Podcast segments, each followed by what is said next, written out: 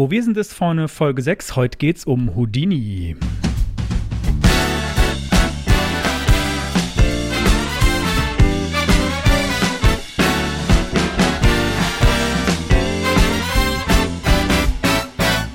Herzlich willkommen bei Wo wir sind ist vorne. Frontend Fakten Frotzeleien. Der Late Night Frontend Talkshow rund um Webdesign und Entwicklung. Es reden sich um Head und Kragen HTML-Fundamentalist Moritz Giesmann und JavaScript-Jongleur Konstantin Groß.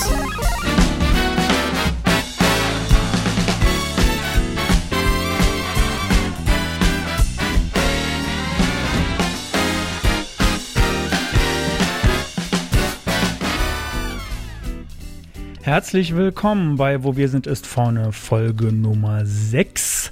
Hi. Heute haben wir zumindest vor, über Houdini zu sprechen. Mal schauen, ob wir da auch hinkommen. Ähm ja, hoffentlich.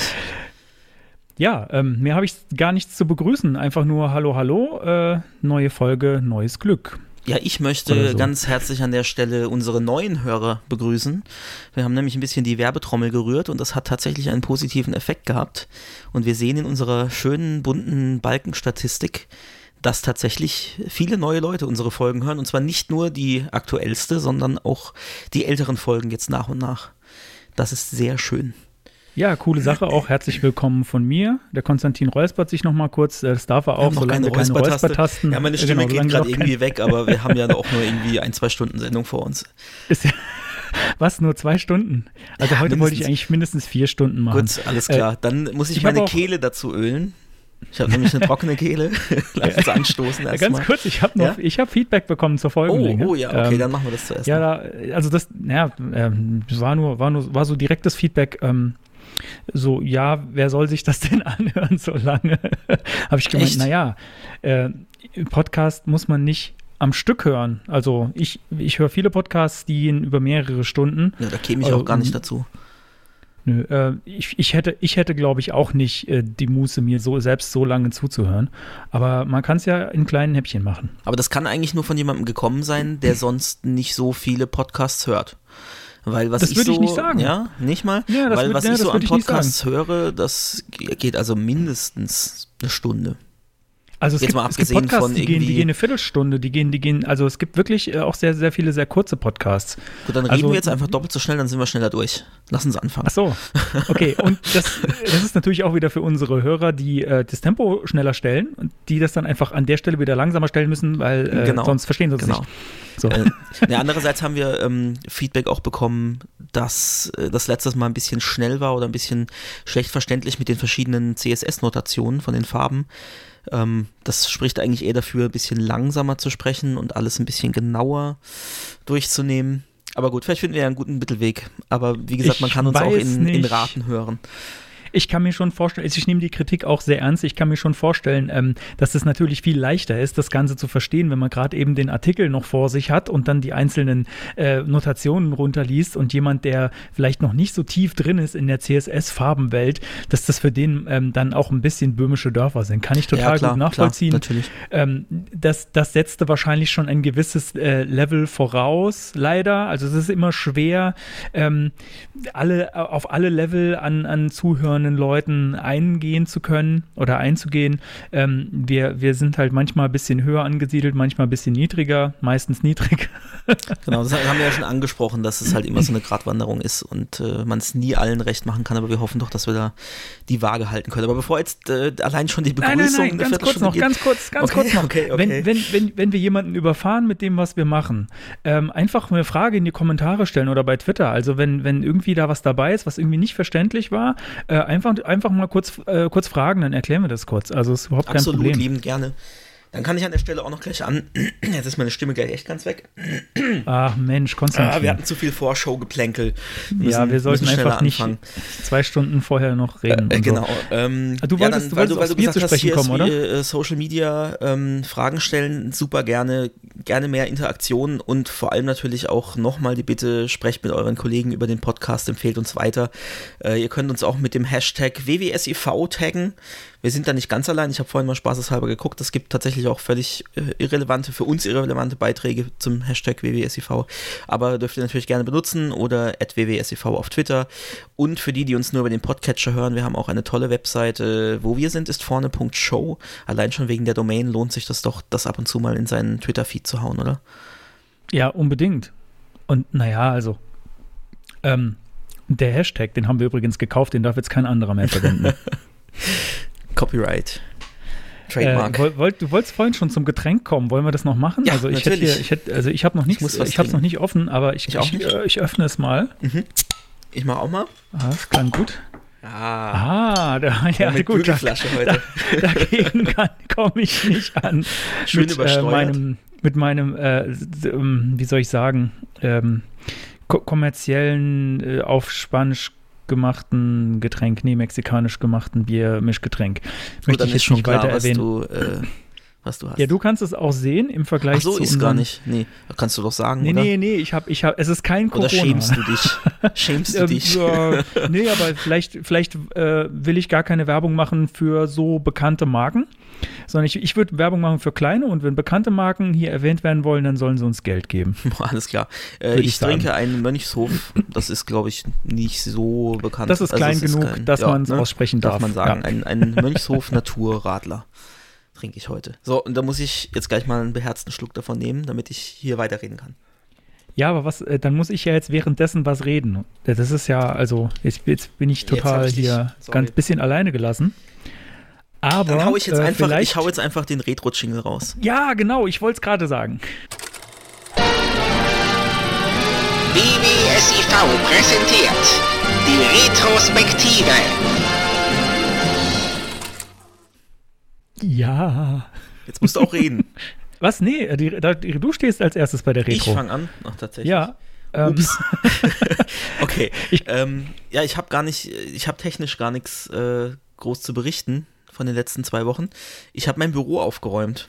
Ich habe die ruhige Zeit mal genutzt, um ein bisschen klar Schiff zu machen. Und äh, ja, erstaunlich, was da so alles zutage tritt. Ähm, ich habe jede Menge physische Datenträger gefunden. Also spindelweise CD- und DVD-Rs und äh, RWs, bevor die USB-Sticks modern geworden sind. Und natürlich auch eine Handvoll USB-Sticks. Nutzt du noch USB-Sticks? Oh, ich versuche es zu vermeiden. Ähm, äh, ganz, ganz selten. Also ich glaube, der einzige Anwendungsfall für USB-Sticks bei mir äh, ist, ich muss jetzt mal eben irgendwie ein Betriebssystem auf irgendeinen Rechner installieren. Äh, Also ja, ich habe ja. das dafür benutze ich die noch. Ähm, ich habe meinen letzten, ich habe vor kurzem, ähm, nee, das stimmt gar nicht, vor kurzem, vor einem Jahr oder so, habe ich einen äh, ziemlich spektakulär kaputt gemacht. Ähm, ich habe nämlich gedacht, das ist eine gute Idee, äh, wenn man einen USB-Stick nimmt und da einen Film drauf spielt, also sowas Größeres. Äh, ich weiß jetzt gar nicht mehr, wie dieses Format heißt, dieses, dieses Verrückte, wo es auch mit Untertiteln und verschiedenen Sprachspuren, MKV oder so, kann das sein? MKV Matroska, ja. Genau. Matroschka. Also da waren, da war eine Folge ähm, eines, äh, einer Serie drauf, äh, relativ groß, irgendwie, keine Ahnung, äh, drei Gigabyte oder so. Und ich habe gedacht, das wäre eine gute Idee, das mit dem USB-Stick am Fernseher zu machen und das vom USB-Stick zu schauen. Äh, ich, das hat auch funktioniert, der Film lief, der USB-Stick wurde deswegen äh, währenddessen ziemlich heiß und äh, am Ende konnte ich ihn wegwerfen, der war am Ende Oh, kaputt. Okay. Äh, Sollte eigentlich aber so ansonsten, sein. glaube ich, Betriebssysteme. Ist Ansonsten, Ja, stimmt, das ist jetzt, wo du sagst, tatsächlich auch, ja, inzwischen lädt man die sich als Image runter, formatiert den Stick irgendwie auf FAT32 und haut das drauf äh, und installiert darüber das Betriebssystem, ja. Das ist so der einzige Anwendungsfall, der mir auffällt und ich habe da echt eine Handvoll gefunden, immerhin für einen habe ich, der ist rund, für den habe ich den tollen Anwendungsfall jetzt, dass ich meine Webcam damit ein bisschen besser neigen kann, damit du mich besser siehst. Aber ansonsten äh, liegen die Dinger hier auch zuhauf rum ähm, und werden nicht benutzt. Und was mir auch aufgefallen ist, äh, Papierkram hat dankenswerterweise echt abgenommen mit den Jahren. Also ich habe auch so ein paar Steuerunterlagen mal aussortiert und Sachen weggeschmissen, die zu alt waren und äh, da ist mir echt aufgefallen, wie dick die Ordner noch von vor, ja keine Ahnung, von 2013 zum Beispiel sind im Vergleich zu heute. Also es passiert zunehmend mehr digital. Auch jetzt, wenn man die Sachen auch einfach einscannen kann und ans Finanzamt schicken oder an einen Steuerberater. Ähm, ja, positive Entwicklung, was auch mit Digitalisierung zu tun hat. Ich habe noch viel zu viel Papier, äh, so, so Ja, äh, das habe ich Büropapier. auch. Das ich habe also auch, ich bin ja so ein, ich prokrastiniere ja sehr gerne und ich hasse aufräumen und dementsprechend habe ich da echt auch noch Jahre altes Zeug gefunden, was jetzt endlich den Weg in die Mülltonne gefunden hat. Und ich, ja, ich bin muss mal wieder gespannt. Ablage machen. Ich bin sehr gespannt, äh, ob sich das auch akustisch äh, bemerkbar macht. Also, ihr wisst Bescheid, falls es so klingt, als ob ich vom Podcaste. Entschuldigung. Der musste, musste einfach sein. Und bevor Oh es jetzt noch blöder Gott. wird, äh, nein, nein, nein. Die, oh Gott, nein, nein, nein. Da, da, da müssen wir kurz einhaken. Also ich glaube, wir müssen tatsächlich irgendwie eine Wortspielkasse oder sowas müssen wir. Also, da werden wir ja also arm. das, das, geht, das geht wirklich nicht. Na, obwohl, naja, naja ich habe mich ja heute auf Twitter auch nicht unbedingt mit rumbekleckert. Ähm, Mhm. also, so, soll ich den eigentlich nochmal vorlesen? Mein- Meinst du, also da- dann, dann wären wir vielleicht wieder Dann ausgeglichen. sind wir quitt, ja, mach. Ja, sind wir, dann sind wir quitt. Also heute, heute bei Twitter, heute hat es mich einfach gepackt. Das war so ein bisschen ähm, Homeoffice, Wahnsinn. Ähm, äh, fängt man irgendwie an zu reimen äh, und dann vielleicht noch ein bisschen sucht man noch ein bisschen, ähm, wie soll ich sagen, Webdesign-Inhalt zu vermitteln. Und äh, da floss folgendes aus meiner Feder auf Twitter. If you want to animate, choose transform over margin, mate. Du kriegst sogar das teurere Schlagzeug. Meins Äh, klang ja, doch das schon billig. ja. Äh, ja, nee, nee, nee, nee. Ich fand das andere besser, weil Echt? bei dem hat nämlich, ja, ich sag dir den, den entscheidenden Unterschied. Bei dem äh, fehlt die Bassdrum bei dem Becken. Bei Stimmt, dem ja, jetzt wo du teureren. sagst, ja. Und das, Da- das, da kommt halt sehr, sehr leer raus, ne? Ja, ja, ich, ja, der, der, der Musik, der Schmusiker. Okay, wollen wir, wollen wir mal zu deiner, äh, zu deiner Retro vordringen? Ja, mein, mein Retro ist ziemlich kurz. Also äh, ich habe ich hab ja, glaube ich, in der letzten Folge schon mal gesagt, ich habe mich mit Emojis beschäftigt. Ich habe mich noch ein bisschen über Emojis geärgert jetzt äh, die letzten Tage. Äh, ich will da jetzt auch nicht zu viel vorwegnehmen. Wir machen vielleicht noch mal eine Folge zu Emojis und äh, wie, man, wie man sie einbindet und äh, anzeigt und, und rendert und keine Ahnung. Ähm, deswegen will ich dazu gar nicht zu viel sagen. Ich habe da, ich habe auf meiner Liste steht Koffein. Warum habe ich denn das da drauf geschrieben? Äh, da hat es dir vielleicht leide gerade unter dran einem- gemangelt oder so. ja, ich, ja, ich, ich stimmt. Ich, ich litt unter äh, Koffeinmangel. Ähm, ich habe mir jetzt wieder, ich habe ich hab jetzt wieder Stoff. es, es ist wieder was im Haus, obwohl ich äh, vielleicht auch mal versuchen sollte, ganz ohne. Weil irgendwie ist das, äh, ich habe das Gefühl, wenn man viel Koffein konsumiert, dann ist man mit Koffein auf dem Level wie vorher ohne Koffein. Und das bringt dann eigentlich gar nichts. Also der Kick. Dann musst äh, du das bleibt Level raus. einfach nur hochfahren. Nee, ist, ist so. Also ich habe das auch festgestellt, der Ja. Koffeinkonsum hier in diesem Haushalt ist in den letzten äh, sieben Wochen oder wie lange das Ganze jetzt schon geht, ist der tatsächlich gestiegen. Wenn man da auch so zu Hause sitzt, dann steigt Was der heißt im Haushalten? Meinst du damit dich oder Mich den Rest? und äh, den, Den den. Rest. Nee, nee, auch meine Frau. Der Hund trinkt Das- deutlich mehr ist- Kaffee seit der Quarantäne. genau. Ja, ist klar. Also ich meine, der, das ist, das ist der, der, der Corona, äh, die Corona-Kaffeesucht, die da bei den Hunden ganz typisch ist, habe ich gehört. Absolut, es muss auch Gewinner geben in dieser Krise und das sind die Kaffeepulverhersteller. Okay. Ja, ich, auf, Okay. meiner, auf meiner Retro steht noch Staub. Staub. Ähm, ja, Staub, Staub, hatte ich auch jede weil- Menge im Büro. Ähm, also, es ist so. Ich, ich versuche immer alles zu automatisieren. Ich habe auch so, einen- so einen Robosauger äh, schon, schon seit einigen Jahren. Ich bin auch sehr dankbar, dass ich das Ding habe, aber äh, Staub setzt sich trotzdem überall hin. Und ich habe in meiner Wohnung relativ viele so, äh, also vor allem in der Küche, so weiße Flächen oder helle Flächen. Aber es ist egal, auch auf dunklen Flächen sieht man den Staub hervorragend.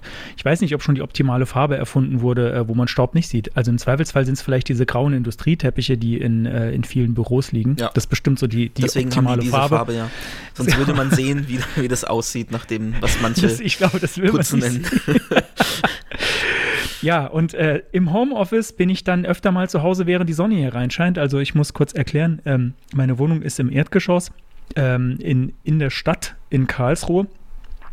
Und äh, viele hohe Häuser drumherum. Das heißt, es gibt nur so ein ganz kleines äh, Zeitfenster am Tag, wo die Sonne überhaupt bei mir durchs Fenster reinscheint, weil es sonst immer von den Häusern drumherum abgeschirmt wird. Und vor Corona habe ich eigentlich so gut wie nie mitgekriegt, dass Staub in meiner Wohnung ist. Weil ich nie zu den Zeiten, wo die Sonne so richtig reingescheint hat, da war. Aber wenn die Sonne reinscheint, dann sieht man den Staub überall. Man hat das Gefühl, es ist alles unglaublich dreckig. Äh, jetzt ist die Frage, bin ich eine Sau Und ist das bei anderen anders? Ja, Schaut Moritz, du bist eine Sau. Aus mehreren Okay. Gründen, aber la- lassen wir es einfach so stehen.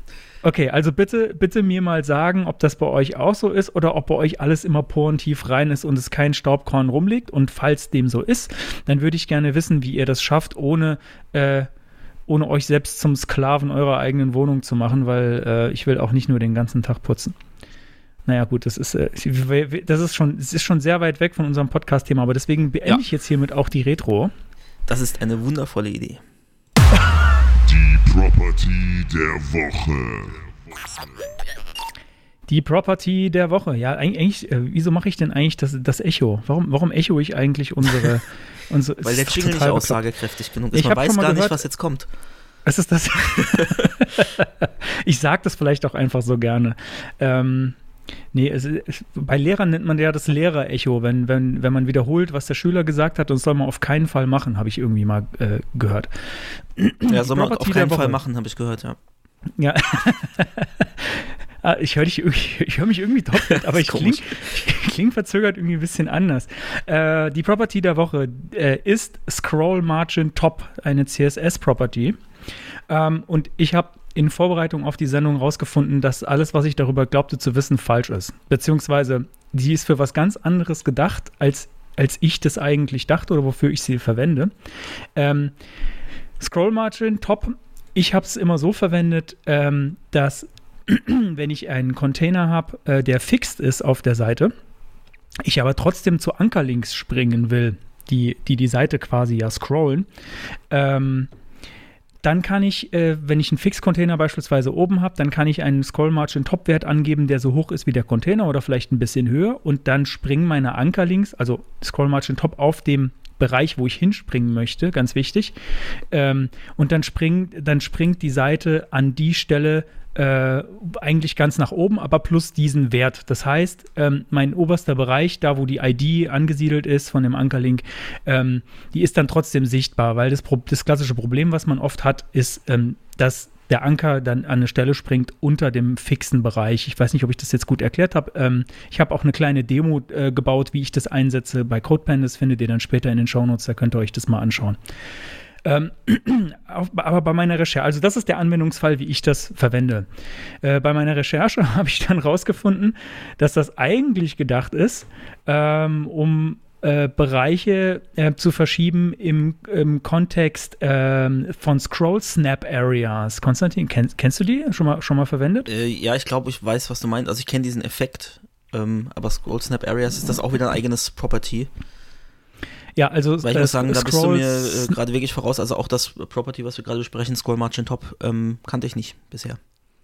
Äh, haben Aber ich kenne das Problem, das du besprochen hast, ja. Ja, ähm, egal, man kann das damit lösen, auch wenn es Okay. vielleicht falsch ist und hacky.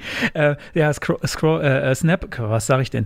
Snap Areas äh, oder Scroll Snap Areas ähm, sind so, also da kann ich auch, ich glaube, da, da packe ich mal den Link auch in die Shownotes, ähm, sind, sind so Bereiche, ähm, da, wo das Scrollen sozusagen einrastet. Also wenn du jetzt zum Beispiel sowas machen möchtest wie ähm, so Slides bei Reveal.js oder sowas, das wäre vielleicht so ein Klassiker. Das heißt, ich scrolle auf einer Seite ähm, und wenn ich aber einen bestimmten Punkt überschreite, dann springt er quasi zum nächsten Bereich oder zu einem Bereich, den ich da definiert habe, in einer bestimmten Größe. Ähm, das ist gerade, es ist schön, wenn man, wenn man so, wenn man so äh, Webseiten machen möchte, die so einzelne, wirklich, das- wo sich anfühlt wie einzelne Seiten, die ich umblätter oder weiterschiebe. Dann rastet das immer genau an der richtigen Stelle ein und bleibt dann da. Und wenn, nur wenn ich einen bestimmten Threshold beim Scrollen äh, überschreite, dann springt er zum nächsten. Wenn ich den nicht überschreite, dann springt es vielleicht wieder zurück da, wo, wo ich gerade war. Also eigentlich ist das dafür gedacht.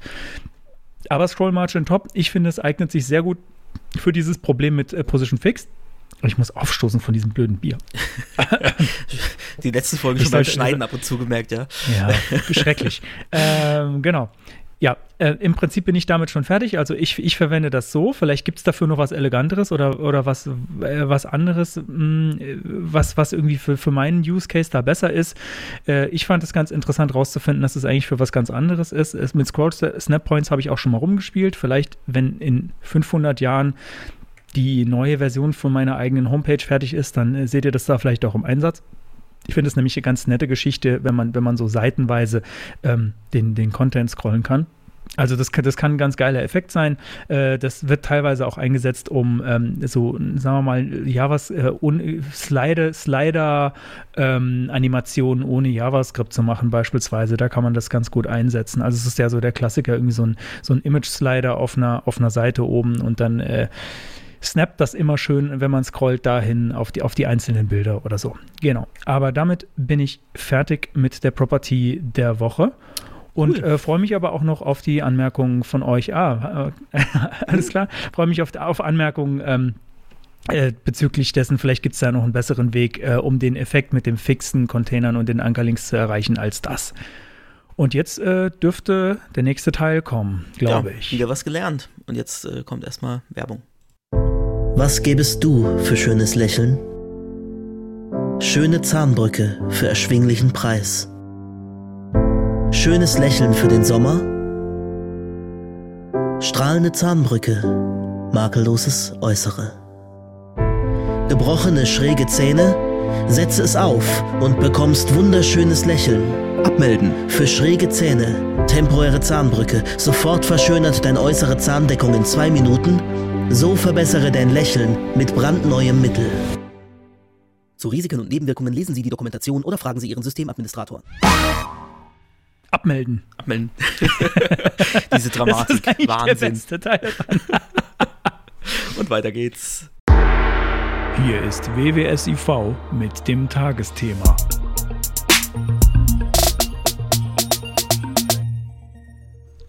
Guten Abend, meine Damen und Herren. heute geht es und, um, ja, wolltest du was sagen? Nee, äh, es geht heute um ein Thema, äh, zu dem wir beide auf den CSS Days 2017 in Amsterdam äh, einen Talk gehört haben. Beziehungsweise es waren sogar zwei Talks, habe ich jetzt dann beim Vorbereiten gemerkt. Das war mir gar nicht mehr so bewusst, dass das sogar zwei äh, Speaker unabhängig voneinander äh, besprochen haben. Es geht um CSS Houdini. Und ich möchte die Talks auch kurz noch erwähnen. Das war einmal Philip Walton, Houdini and Polyfilling CSS. Da gibt es einen Link dazu als Video zu dem Talk und die entsprechenden Slides dazu. Und das gleiche auch von Tab Atkins, The Far Future of CSS. Und ähm, die Links dazu gibt es natürlich in den Show Notes. Und wer irgendwie sich ein bisschen doof anstellt wie ich, wenn man diese Slides öffnet, dann muss man mit den Pfeiltasten auf der Tastatur weiterschalten oder zurück. Also ist, glaube ich, bei, bei PowerPoint-Slides auch so, aber ich bin, ich habe mich irgendwie, stand da wieder Ochs vorm Berg und habe gedacht, so, wie komme ich denn jetzt? Ich habe damit gerechnet, ehrlich gesagt, dass ich mit, ähm, was du vorhin angesprochen hast, mit diesen äh, Slide-Points da irgendwie mit dem Mausrad hinscrollen kann, aber das funktioniert nicht. Aber Scroll Snap. Keyboard, äh, Scroll Snap, ja, danke.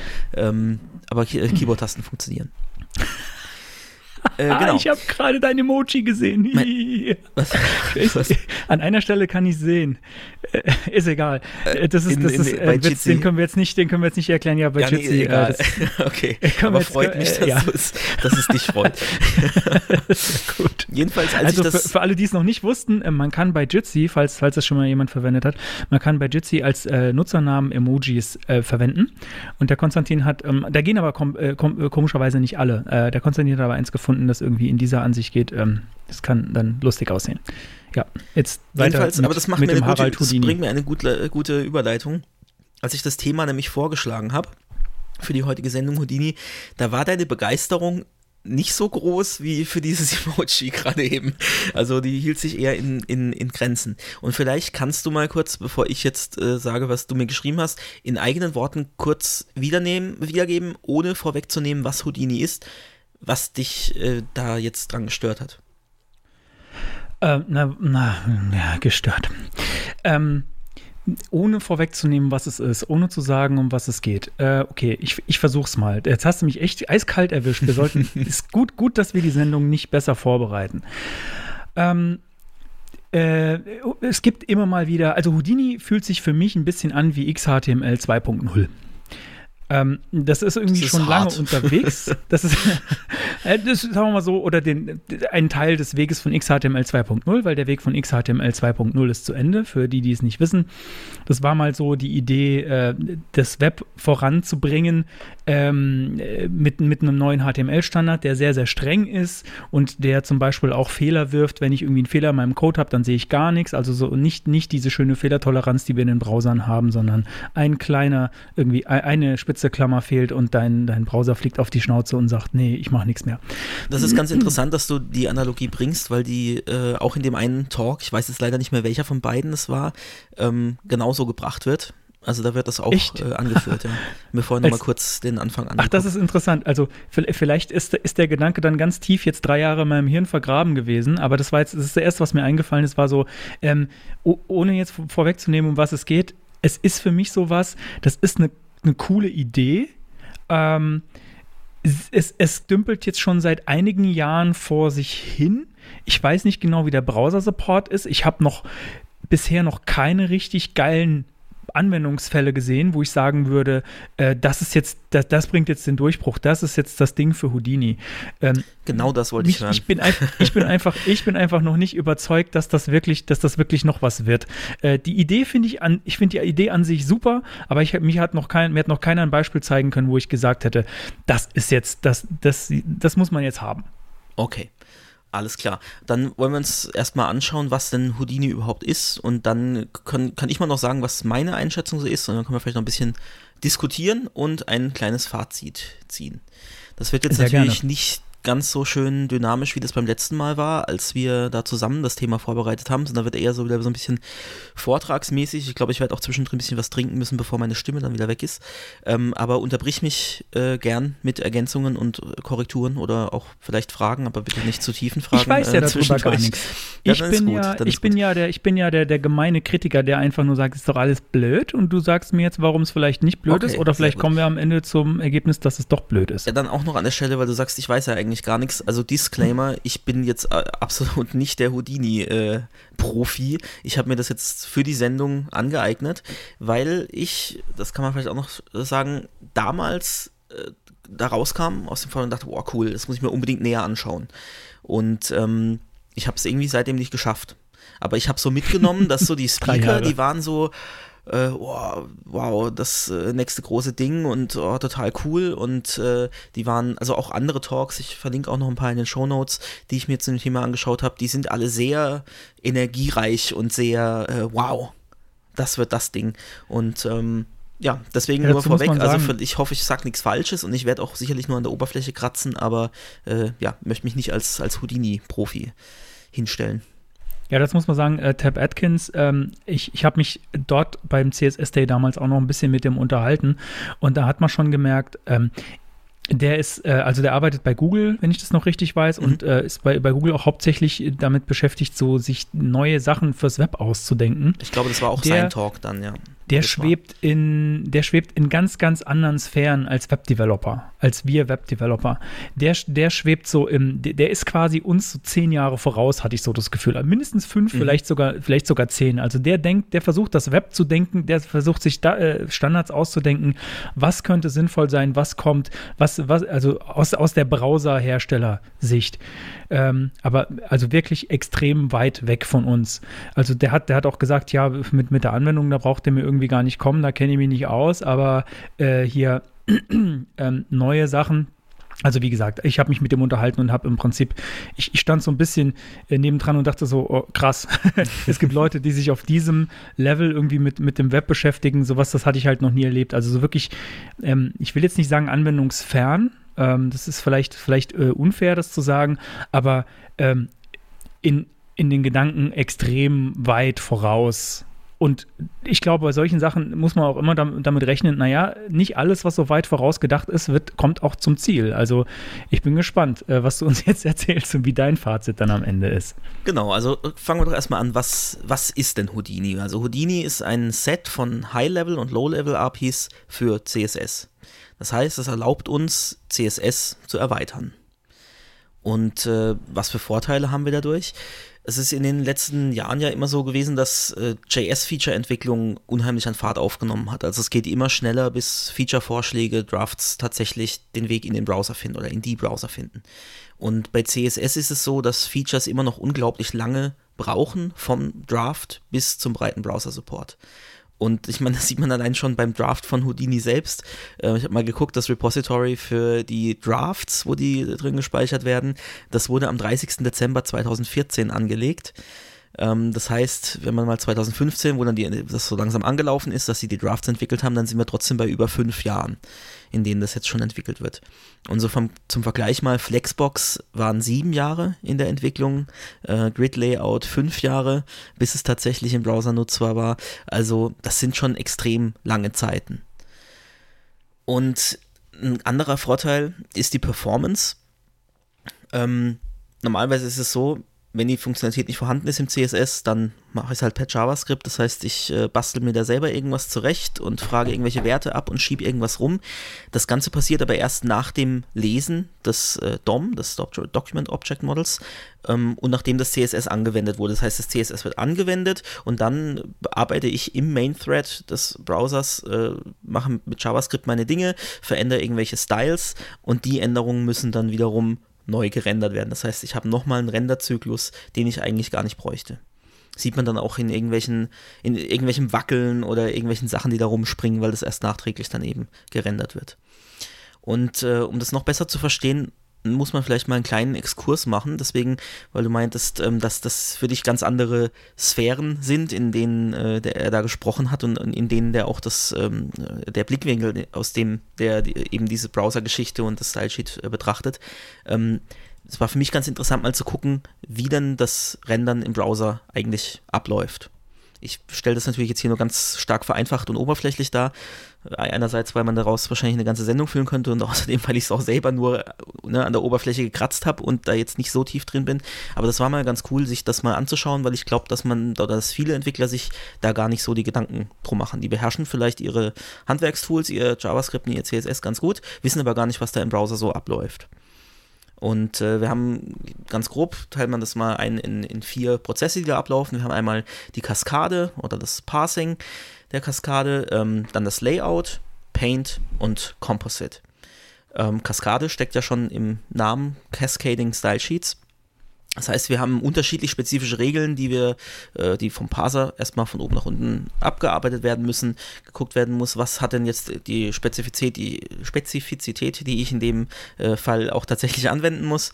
Ähm, dann haben wir das Layout. Das heißt, da wird geguckt, wie sind denn die ganzen Boxen? Wir arbeiten ja in, in HTML und CSS immer mit Boxen auch wenn wir einen Border Radius setzen, aber das sind eigentlich nur Kästchen. Wie sind die positioniert? Also Floating, wenn man noch ein Float-basiertes Layout hat, äh, Position Absolute oder Relative. Äh, wie verhalten sich die Boxen zueinander? Und ähm, Stichwort Reflow, der wird eben getriggert bei Layout-Änderungen und das hat dann Einfluss auf die Performance natürlich. Da hatten wir es auch vorhin kurz anhand von deinem äh, Tweet, äh, dass Transitions besser sind als, ähm, als Margins. Äh, kann ich vielleicht ja, kann man vielleicht auch kurz noch äh, ausführen, ähm, wenn ich gleich zu den Layern komme. Und dann gibt es eben noch äh, als drittes Painting, das heißt, da werden Farben, Hintergründe, Border, aber auch Grafiken, also Hintergrundgrafiken und Verläufe, die ja auch intern als, äh, als Grafik umgerechnet werden müssen, ähm, die werden da generiert und äh, als Bitmaps in die GPU geladen, also in, die, in den Grafikprozessor. Und da habe ich dann verschiedene Layer, äh, die am Schluss beim Compositing miteinander verschmolzen werden. Und dass die Transitions, äh, die, die, die Transforms, die sorgen dafür, dass diese Layer einfach nur zueinander verschoben werden. Das heißt, da müssen einfach nur Bilder gegeneinander verschoben werden. Äh, ganz einfach gesprochen jetzt. Und ähm, wenn ich das mit Margin mache, dann trigger ich dadurch einen Reflow. Das hat natürlich größere Einbußen dann bei der Performance. Genau, das war so im Großen und Ganzen, was da passiert, jetzt nur vom, vom CSS, vom Rendern abgesehen, ähm, was da gemacht wird. Und da bin ich auf eine Seite gestoßen, ganz interessant, wo man sehen kann, csstriggers.com, wo man sehen kann, äh, welches Property äh, welchen dieser Bereiche triggert. Und da sieht man auch ganz schön, dass das Engine abhängig passiert da die verschiedenen Browser-Engines unterschiedlich optimieren. Also wie die ihre Layer so zusammenstückeln und was die da machen und vielleicht noch für Optimierungen äh, bauen, ähm, um das dann an die Grafikkarte zu übergeben, das ist tatsächlich unterschiedlich. Ja? Also wenn ich jetzt ein CSS-Property ändere, dann äh, muss vielleicht der Firefox äh, einen kompletten Reflow machen, während Chrome das andersrum macht. Ich habe aber, glaube ich, auch Fälle gesehen, wo das jetzt, also jetzt gar nicht um zu sagen, dass Firefox schlechter ist, sondern wo das Firefox vielleicht besser macht. Also da haben einfach die verschiedenen Browser verschiedene Optimierungsmöglichkeiten. Fand ich interessant habe ich so vorher auch nicht gewusst. Also klar, dass die unterschiedlich optimieren schon und deswegen unterschiedliche äh, Geschwindigkeiten haben, aber dass das wirklich bei den Properties auch unterschiedlich gehandhabt äh, wird, fand ich interessant und vielleicht kann man diese Seite auch nutzen, um sich so mal zu überlegen, mh, hm, wenn ich mehrere Properties habe, mit denen ich ans gleiche Ziel komme, was ist denn vielleicht performanter? Aber das mal nur ganz am Rande. Wen das mehr interessiert und da ein bisschen mehr in die Tiefe gehen will, auch nicht nur auf CSS bezogen, sondern so, was da noch bei JS-Parsing äh, abläuft und so, da gibt es einen Talk von Ryan Seddon von der JSConf EU 2015 Uh, so, how does the browser actually render a website? Da gibt es natürlich auch den Link in unseren Show Notes und ähm, wer sich das äh, direkt anhören will und unseren Podcast zum Beispiel pausieren will, ab Minute 11.35 geht es äh, speziell um CSS und ab 16.15 gibt es was ziemlich Cooles und zwar eine verlangsamte Darstellung am Beispiel der Gecko Engine, wie die das Layout generiert. Und da sieht man dann, wie die Elemente und deren Child-Elemente so aufplöppen und die Rahmen sich aufziehen, auch noch so in verschiedenen Farben. Äh, das sieht ganz cool, ganz interessant aus, das mal zu sehen. Natürlich sehr stark verlangsamt, weil eigentlich macht es zack und die Seite ist da. Aber im Hintergrund passiert ja ganz arg viel, worüber man sich so keine Gedanken macht. Genau, also die, äh, das DOM und das CSS-OM äh, Cascading Style Sheets Object Model werden generiert. Das heißt, so wie wir DOM-Nodes kennen, wird natürlich auch das CSS in irgendeiner Form intern handelbar als, als Baum abgespeichert. Ähm, beides ist im, im, sogenannten Render Tree vereint, ähm, aber die beiden DOMs sind völlig unabhängig voneinander. Und JavaScript hat eben kaum Zugang zum CSSOM. Und Houdini kommt genau da ins Spiel, weil wir mit Houdini direkt Anwendungen, äh, die also direkt äh, Änderungen auf die Style-Änderungen im CSS Object Model anwenden können. Also wir müssen nicht den Umweg gehen, da jetzt das Style-Attribut per JavaScript irgendwie zu modifizieren, sondern das kann direkt bei den Berechnungen des äh, CSS Object Models schon passieren. Das heißt, wir schreiben quasi CSS Polyfills statt JavaScript Polyfills. Allerdings ähm, Kommt, denkt man jetzt vielleicht, ja, wenn das jetzt doch wieder JavaScript ist, dann ist ja äh, die Performance kann ja gar nicht besser sein, weil dann wird das ja doch wieder erst nachträglich. Aber die meisten Houdini-APIs, die laufen in sogenannten Worklets. Das sind, äh, kann man sich vorstellen, als abgespeckte Versionen von, von Webworkern, falls das jemand was sagt. Das heißt, das sind, äh, das sind eigene Prozesse, die im Hintergrund laufen. Ähm, Webworker braucht man zum Beispiel bei, bei Progressive Web Apps, wenn man da irgendwie Daten asynchron laufen lassen will. Ähm, Moritz hat einen kleinen Einwand. ich ja, nee, ich habe ich hab, ich hab eine kleine Frage ja? an der Stelle. Ähm, du sagst, ne, also irgendwie in irgendeiner Form liegt da Code vor, der an einer anderen Stelle vom Browser in, in den Browser geladen wird, als das normalerweise der Fall ist. Habe ich das hab so ich das richtig verstanden? nein, nein, das, das, das, äh, ich, ich frage gerade. Nee, also du, so du registrierst, äh, ich meine klar, das JavaScript äh, muss geladen werden, ähm, muss man halt dann schauen, dass man die, beziehungsweise vielleicht machen das die Browser auch äh, automatisch, wobei sie das beim Parsen eigentlich nicht können, aber dass sie diese Webworker, die muss man eben gucken, dass die vorher geladen werden, bevor das Rendering stattfinden kann, ja. Okay, aber letzten Endes wird da, werden da irgendwie in irgendeiner Form Daten von A nach B geschickt, genauso wie bei jedem anderen Request auch frage ich mich, wie das dann, also ich meine, klar ist das wahrscheinlich schneller, als wenn ich irgendwas mit JavaScript ausführen will. Das ist keine Frage. Aber ich habe einen extra Re Request, der irgendwo läuft, mit, mit extra Code, der irgendwie von A nach B geht, der ja auch erst dann geladen werden kann, sobald äh, der Browser auf der Seite an die Stelle gekommen ist. Oder ist das, ist das was, was irgendwie auf einem anderen Weg geladen wird? Also äh, steht steht der Code, ist der irgendwie referenziert im HTML oder irgendwas davon, also irgendwie in dem JavaScript wiederum, was im HTML referenziert ist, oder ist das, äh, ist das ein anderer Weg, den also das, das ist wie bei, wie bei Webworkern auch, wenn ich das richtig weiß. Also du lädst natürlich eine JavaScript-Datei rein, die dir dann die entsprechenden äh, Worklets für Houdini äh, spezifiziert und reinlädt. Das heißt also für mich jetzt, wenn es jetzt, jetzt um richtig schnelle Performance geht, äh, also quasi Dinge, die ich vielleicht bräuchte, um das initiale Anzeigen der Seite schon äh, zu beeinflussen, dann ist das vielleicht eher nichts, weil das vielleicht eher, äh, weil das einen Bruchteil von einer Sekunde braucht, bis das da ist und dann vielleicht irgendwie umspringt. Oder verstehe ich das falsch? Naja gut, das, äh, das Umspringen und das, das länger Laden hast du ja auch mit JSS, äh, mit, mit, mit JS Fallbacks. Also das hast du ja im Status quo sowieso schon und du musst wahrscheinlich mehr JavaScript schreiben aktuell, um irgendwelche Polyfills für CSS zu schreiben, die diverse Umstände berücksichtigen, als du später mit, mit dem, äh, was da spezifiziert ist, in Houdini machen wirst.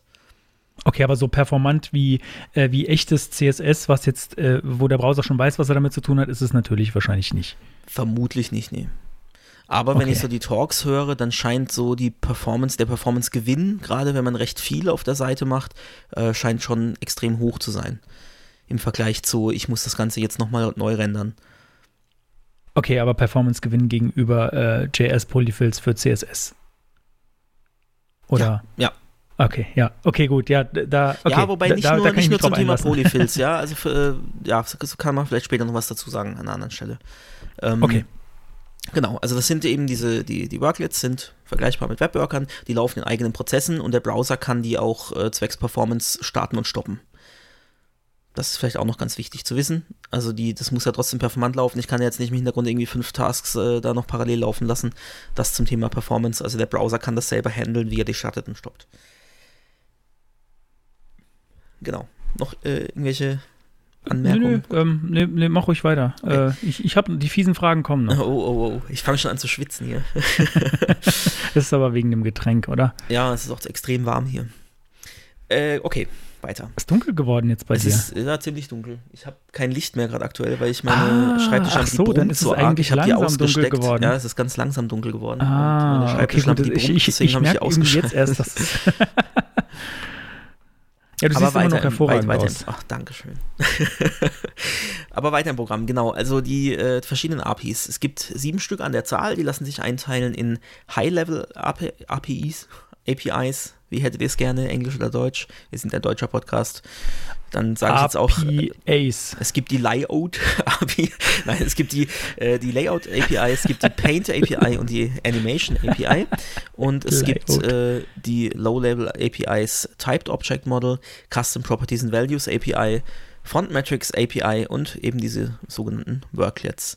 Das könnt ihr aber auch gleich wieder vergessen, was, was ist. Ja, das ich wollte gerade sagen, du hast, völlig mich, du hast mich schon verloren. du Ähm, hast mich schon komplett verloren. Ich dachte, ich, ich dehne die Sendung noch ein bisschen aus. Wir müssen das- doch die zwei nett. Stunden irgendwie erreichen. Also äh, setz da mal eine Kapitelmarke, die du, die du kannst du dann nennen, bitte überspringen.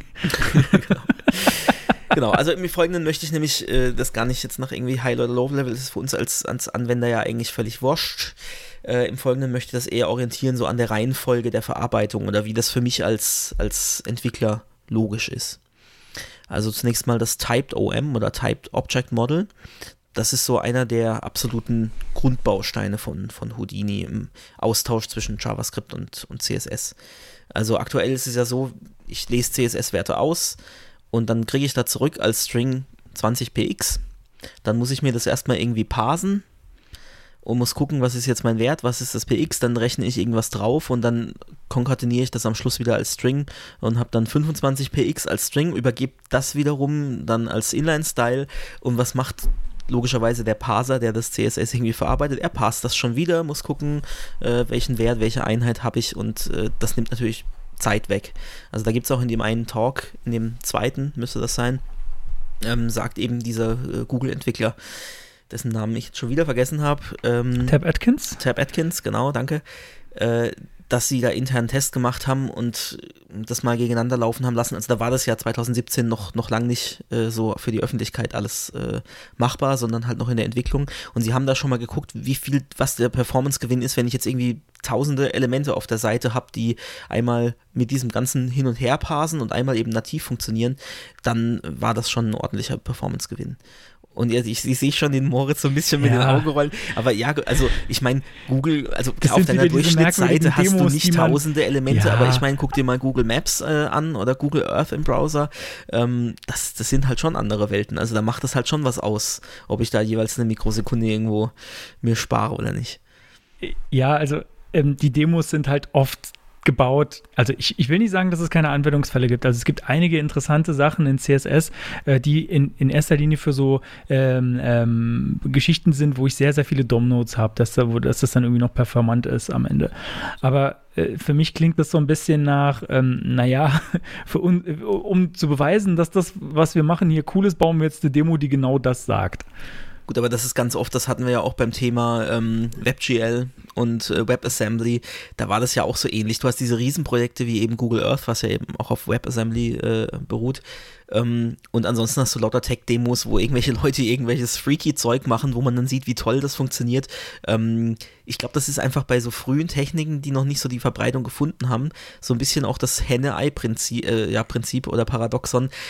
Du, du brauchst eigentlich was Cooles, damit Leute sagen, boah, ja geil, das will ich mir aneignen, damit will ich was machen.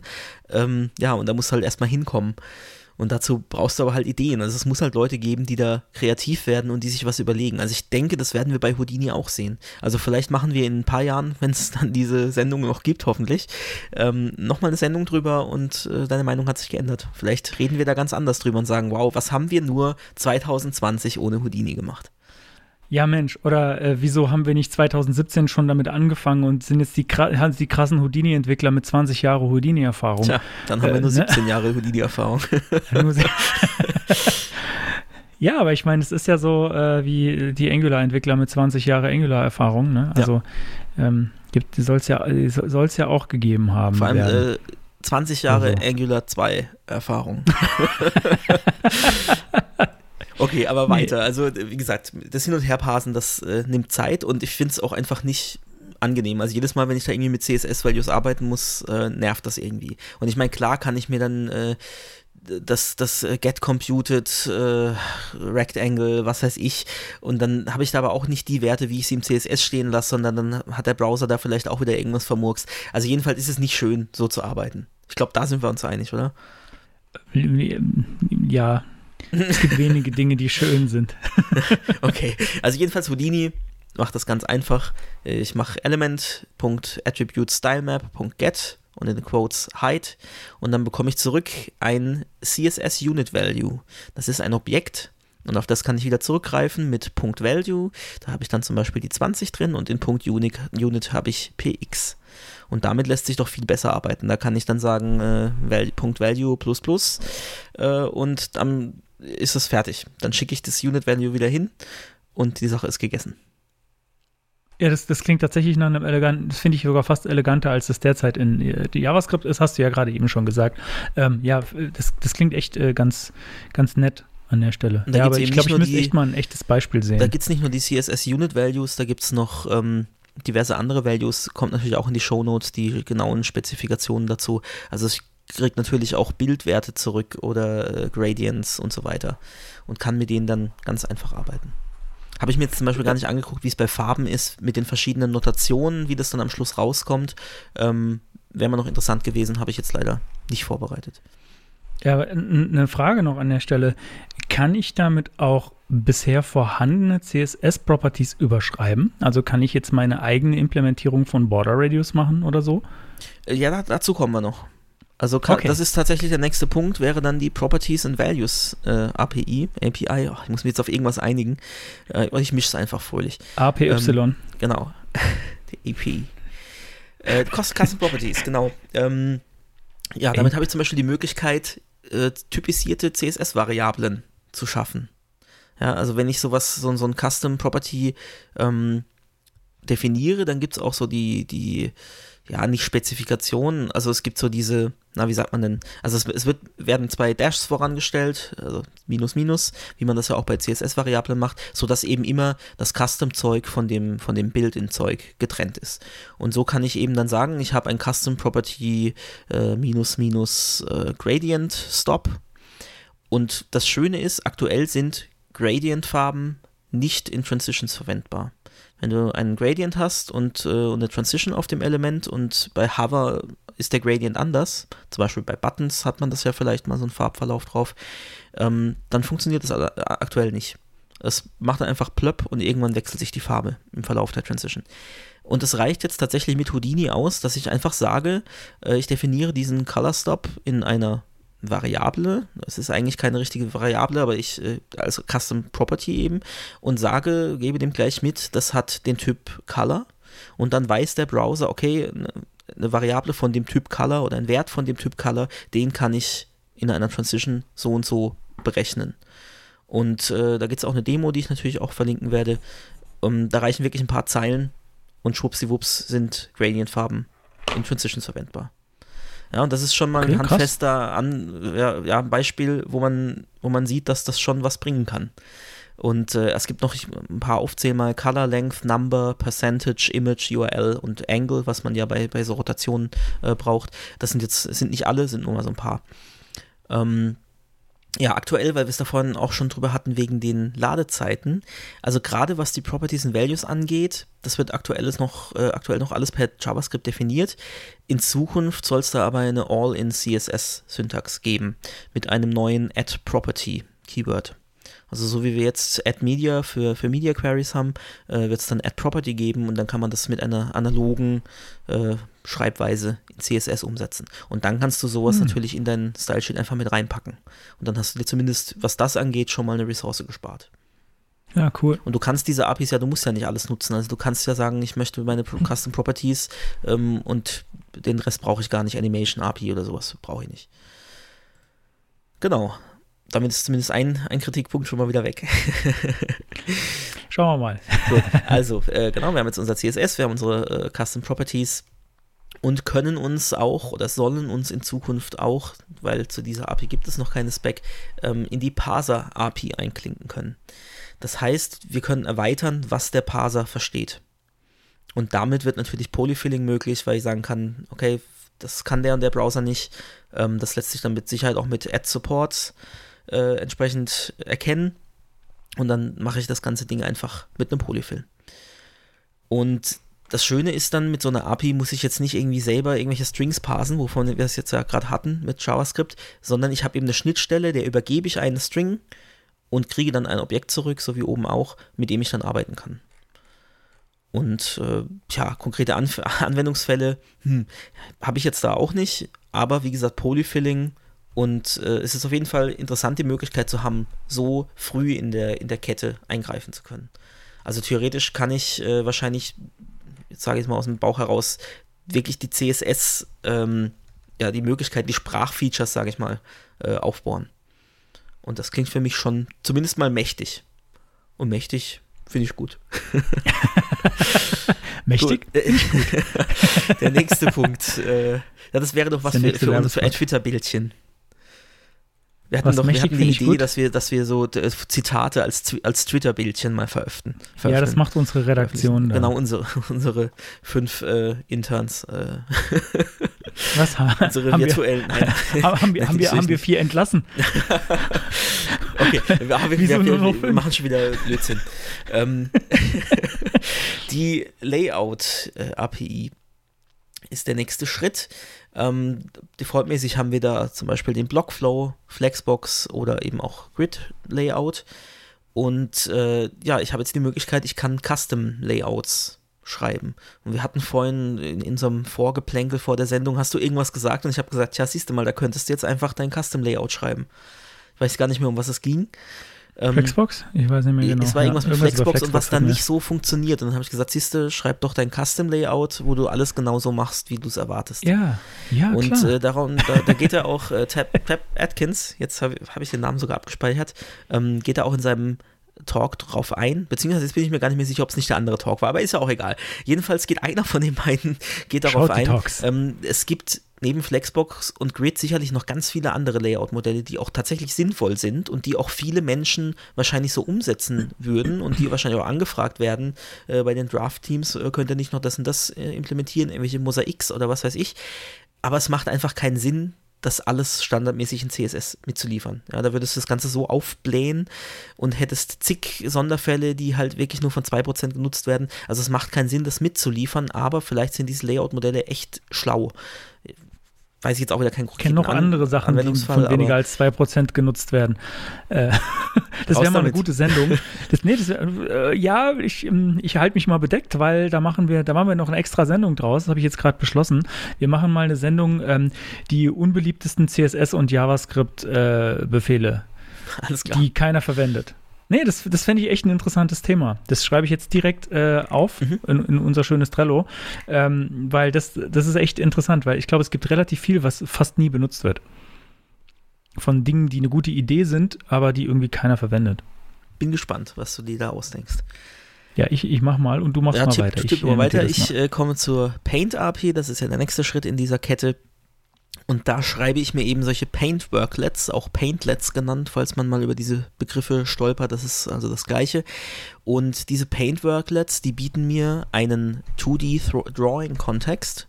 Und wem das bekannt vorkommt, ja, das ist ähnlich wie, wie ein Canvas. Also ich kann da wirklich drauf malen auf ein Canvas. Ähm, ich weiß jetzt nicht, ob es technisch wirklich ein Canvas ist, aber es ist jedenfalls ein, ein, ein Drawing-Kontext.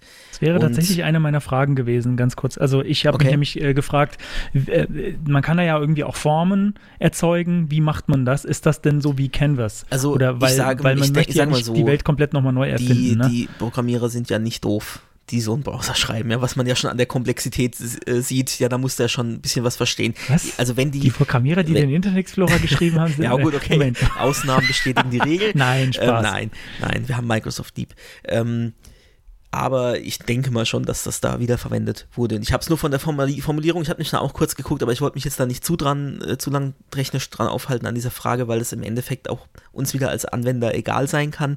Ähm, aber die Formulierung war immer nur äh, like Canvas. Äh, ich denke mal, im Hintergrund arbeitet die gleiche Technologie. Jedenfalls kann ich äh, da eben draufzeichnen, ich kann da Punkte erzeugen, ich kann Linien erzeugen. Ähm, das heißt, ich kann irgendwelche Fills machen für meine lustigen Boxen, ähm, irgendwelche Muster berechnen lassen, aber auch Gradients. Zum Beispiel, jetzt kommt mein Bier gerade, äh, will auch mitsprechen. ähm, zum Beispiel Conic Gradients, also kegelförmige Gradients, könnte man zum Beispiel nutzen für so Sachen wie einen Farbkreis, den man darstellen will wenn man die Anfangs- und Endfarbe gleich macht. Ähm, wird nicht unterstützt oder vielleicht gibt es auch, ich glaube, es war mal in irgendeiner Spec, ist glaube ich wieder rausgeflogen oder zumindest nicht weit verbreitet, aber jedenfalls ließe sich das mit Houdini umsetzen, ohne dass alle Browserhersteller das tatsächlich implementieren müssen. Ähm, also man sieht schon, es ist hauptsächlich Schmuck und Dekoration. Also das, was ich an Demos gefunden habe, waren tatsächlich eigentlich schon Spielereien, ja, und, und ja, ich mach mal hier ein bisschen was äh, bunt und so und da eine Linie. Ähm, aber es gehen zum Beispiel auch Animationen. Also diesen Ripple-Effekt von Material Design von Android äh, kennen sicherlich die meisten. Das heißt, ich klicke irgendwo auf einen Button und genau da, wo ich geklickt habe, breitet sich so ein kleiner Kreis aus. Das ließe sich tatsächlich nur mit CSS beziehungsweise über Houdini, natürlich auch mit JavaScript, ließe sich das umsetzen. Und das finde ich dann also schon spannend, weil das ist äh, so fürs User-Feedback ist das schon ziemlich cool. Und Also quasi eine Animation, ohne dass ich eine Animation wirklich definieren Genau, muss. also es gibt ja noch es gibt ja die Ripple Animation API, wo ich nachher auch noch äh, kurz drauf zu sprechen komme. Ähm, aber so, so rudimentäre Animationen lassen, lassen sich auch mit diesen Paint, Paint Worklets schon umsetzen. Und äh, als ich das gesehen habe, das fand ich schon ziemlich cool. Weil da habe ich dann schon das Gefühl, sorry, ich muss mal kurz. Ja, der Konstantin. Mhm. Ich muss äh, kurz hier eingreifen. Vielleicht, nee, ich habe ich hab gar keinen schlechten Witz jetzt, kurz äh, aber, du kannst, aber du kannst weitermachen. Mein Manuskript Was? liegt in der Dropbox. ähm, nee, geht schon wieder. Ich lese dann weiter vor. genau. Äh, wo war ich denn jetzt? Äh, genau, Ripple-Effekt, Android. Ähm, das ist tatsächlich auf älteren Geräten sind solche Sachen schon performance-hungrig, weil da wird, ich weiß jetzt gar nicht, ob es ein Pseudo-Element ist oder vielleicht sogar böse, böse ein zusätzliches Element nur für diesen Effekt. Ich denke mal, es ist mit Pseudo-Element gemacht. Ähm, das wird da extra äh, reingerendert, nur um diesen Effekt zu erzeugen. Und das könnte ich eben mit so einem Paint, könnte ich das einfach auf den Button-Hintergrund rendern. Und das führt dann wiederum natürlich dazu, wenn ich auf solche Pseudo-Elemente oder sogar zusätzliche Elemente verzichten kann, dass wir semantrischeres HTML haben. Und ich denke, auch da sind wir einig, dass wir da hinwollen. Also ich auf jeden Fall. ich auch. Und äh, ja, da möchte ich dazu noch ein äh, Video auf YouTube empfehlen: Creating a Custom CSS Paintlet. Äh, Link dazu gibt es auch in den Show Notes.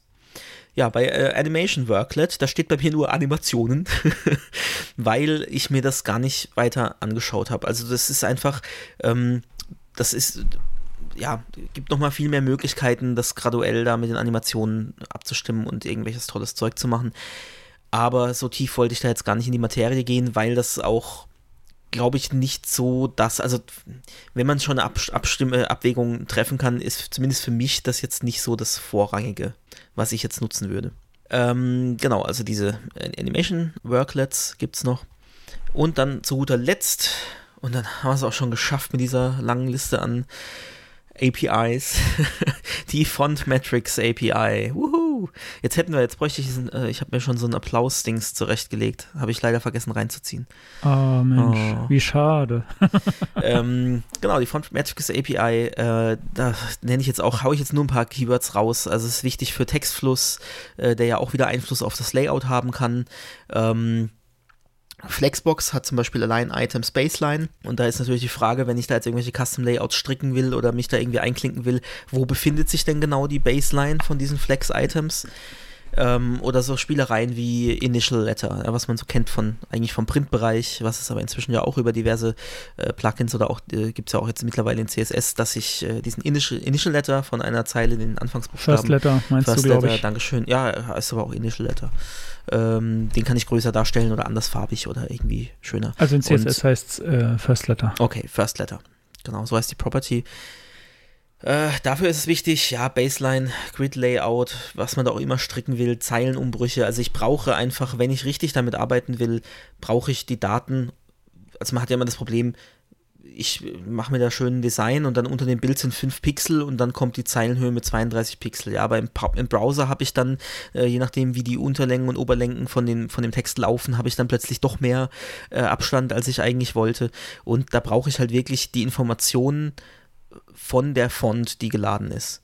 Und da gibt es dann auch so Ansätze, ich habe dann da die, die, die, die Drafts dazu gelesen, dass man halt wirklich ähm, die Systemfonts dann ausliest und sich da die Werte zurückgeben lässt und bei Webfonts äh, Referenzen auf die, auf, das, auf die Rohdaten und was weiß ich was.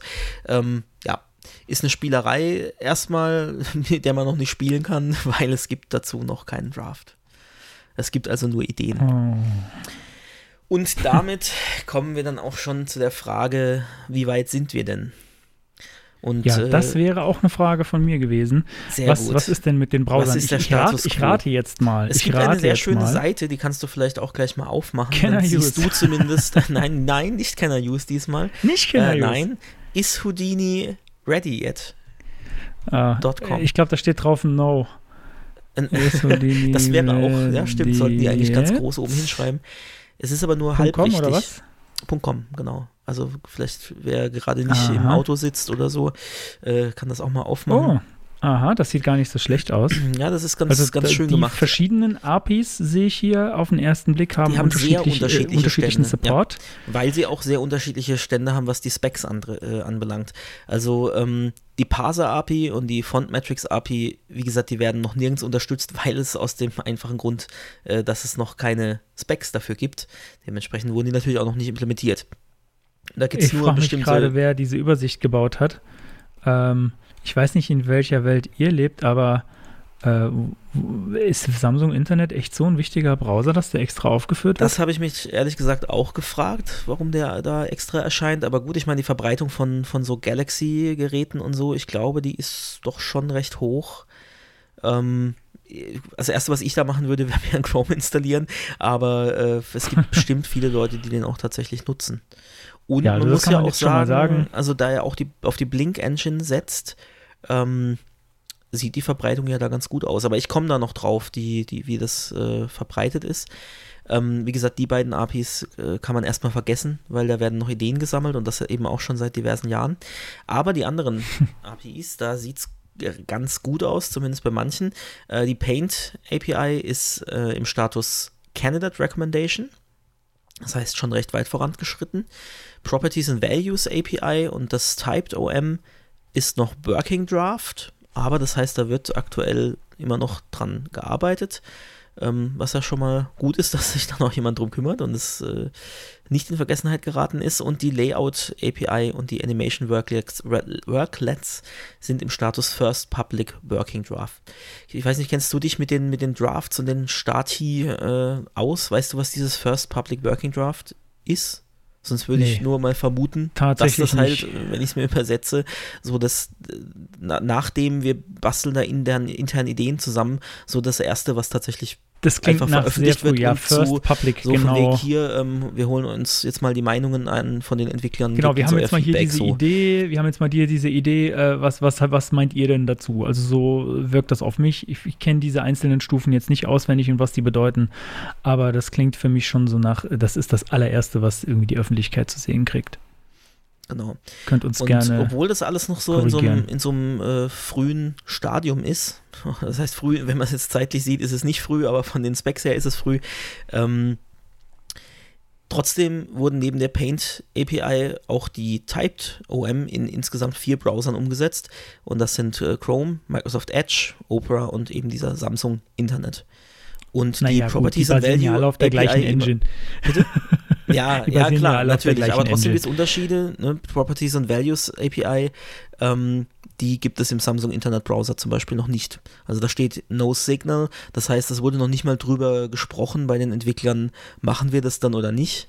Wenn man da jetzt vergleicht bei Firefox, ähm, da steht bei Layout API, Paint API und Typed OM Intent to Implement. Das heißt, da hat man sich immerhin schon mal drauf geeinigt, ja, wir gehen das jetzt an.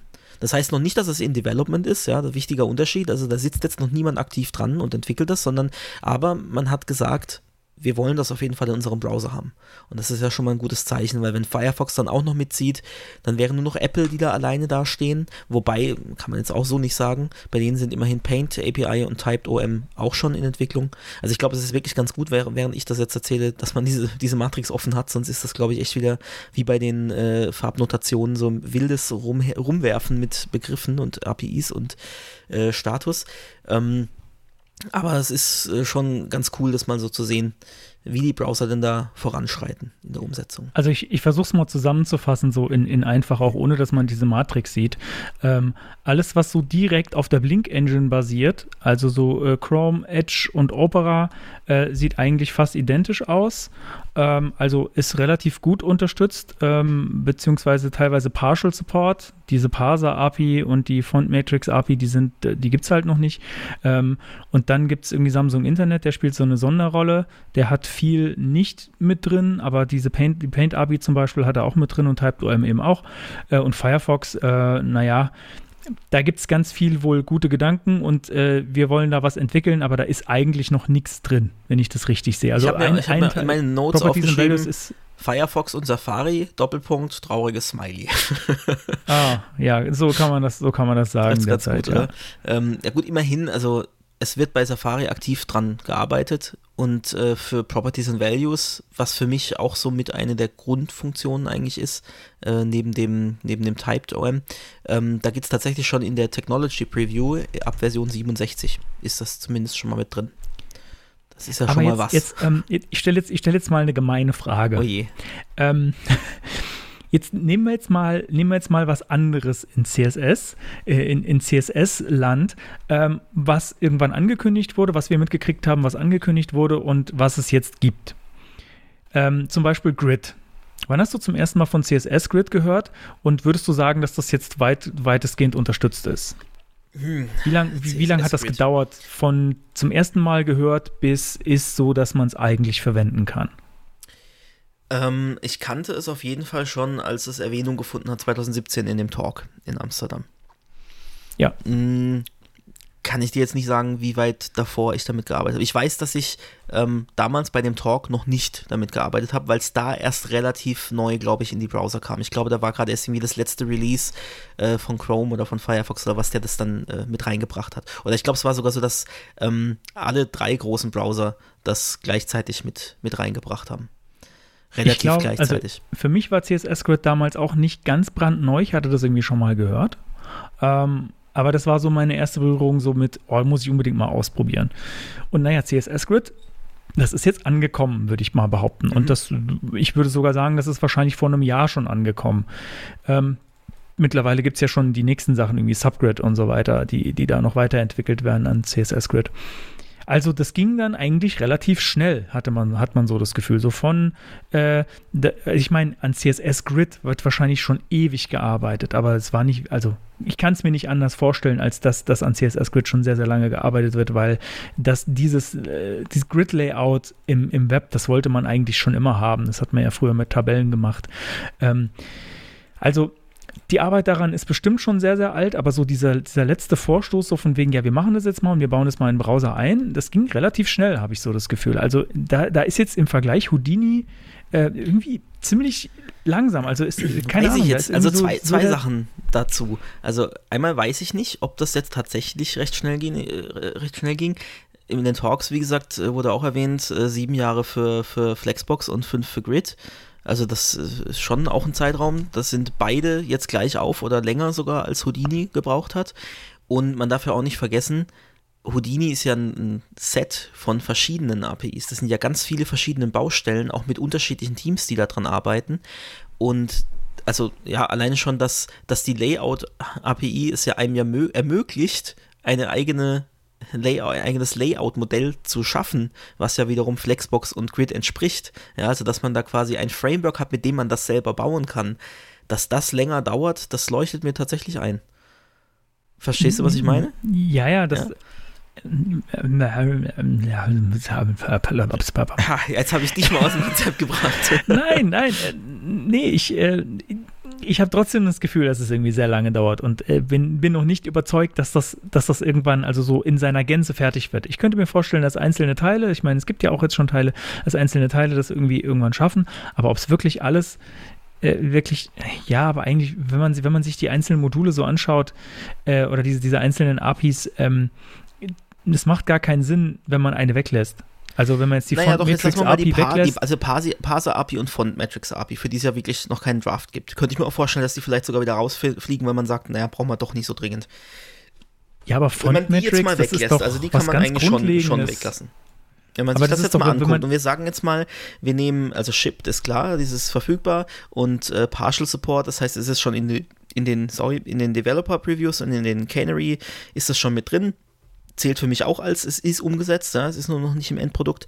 Ähm, und Intent to Implement würde ich jetzt bei Firefox sogar auch schon dazu zählen. Da hat man wirklich gesagt, okay, wir setzen das um. Ich weiß nicht, wie fix die Jungs bei Firefox sind im Entwickeln, wie schnell da ähm, Updates kommen.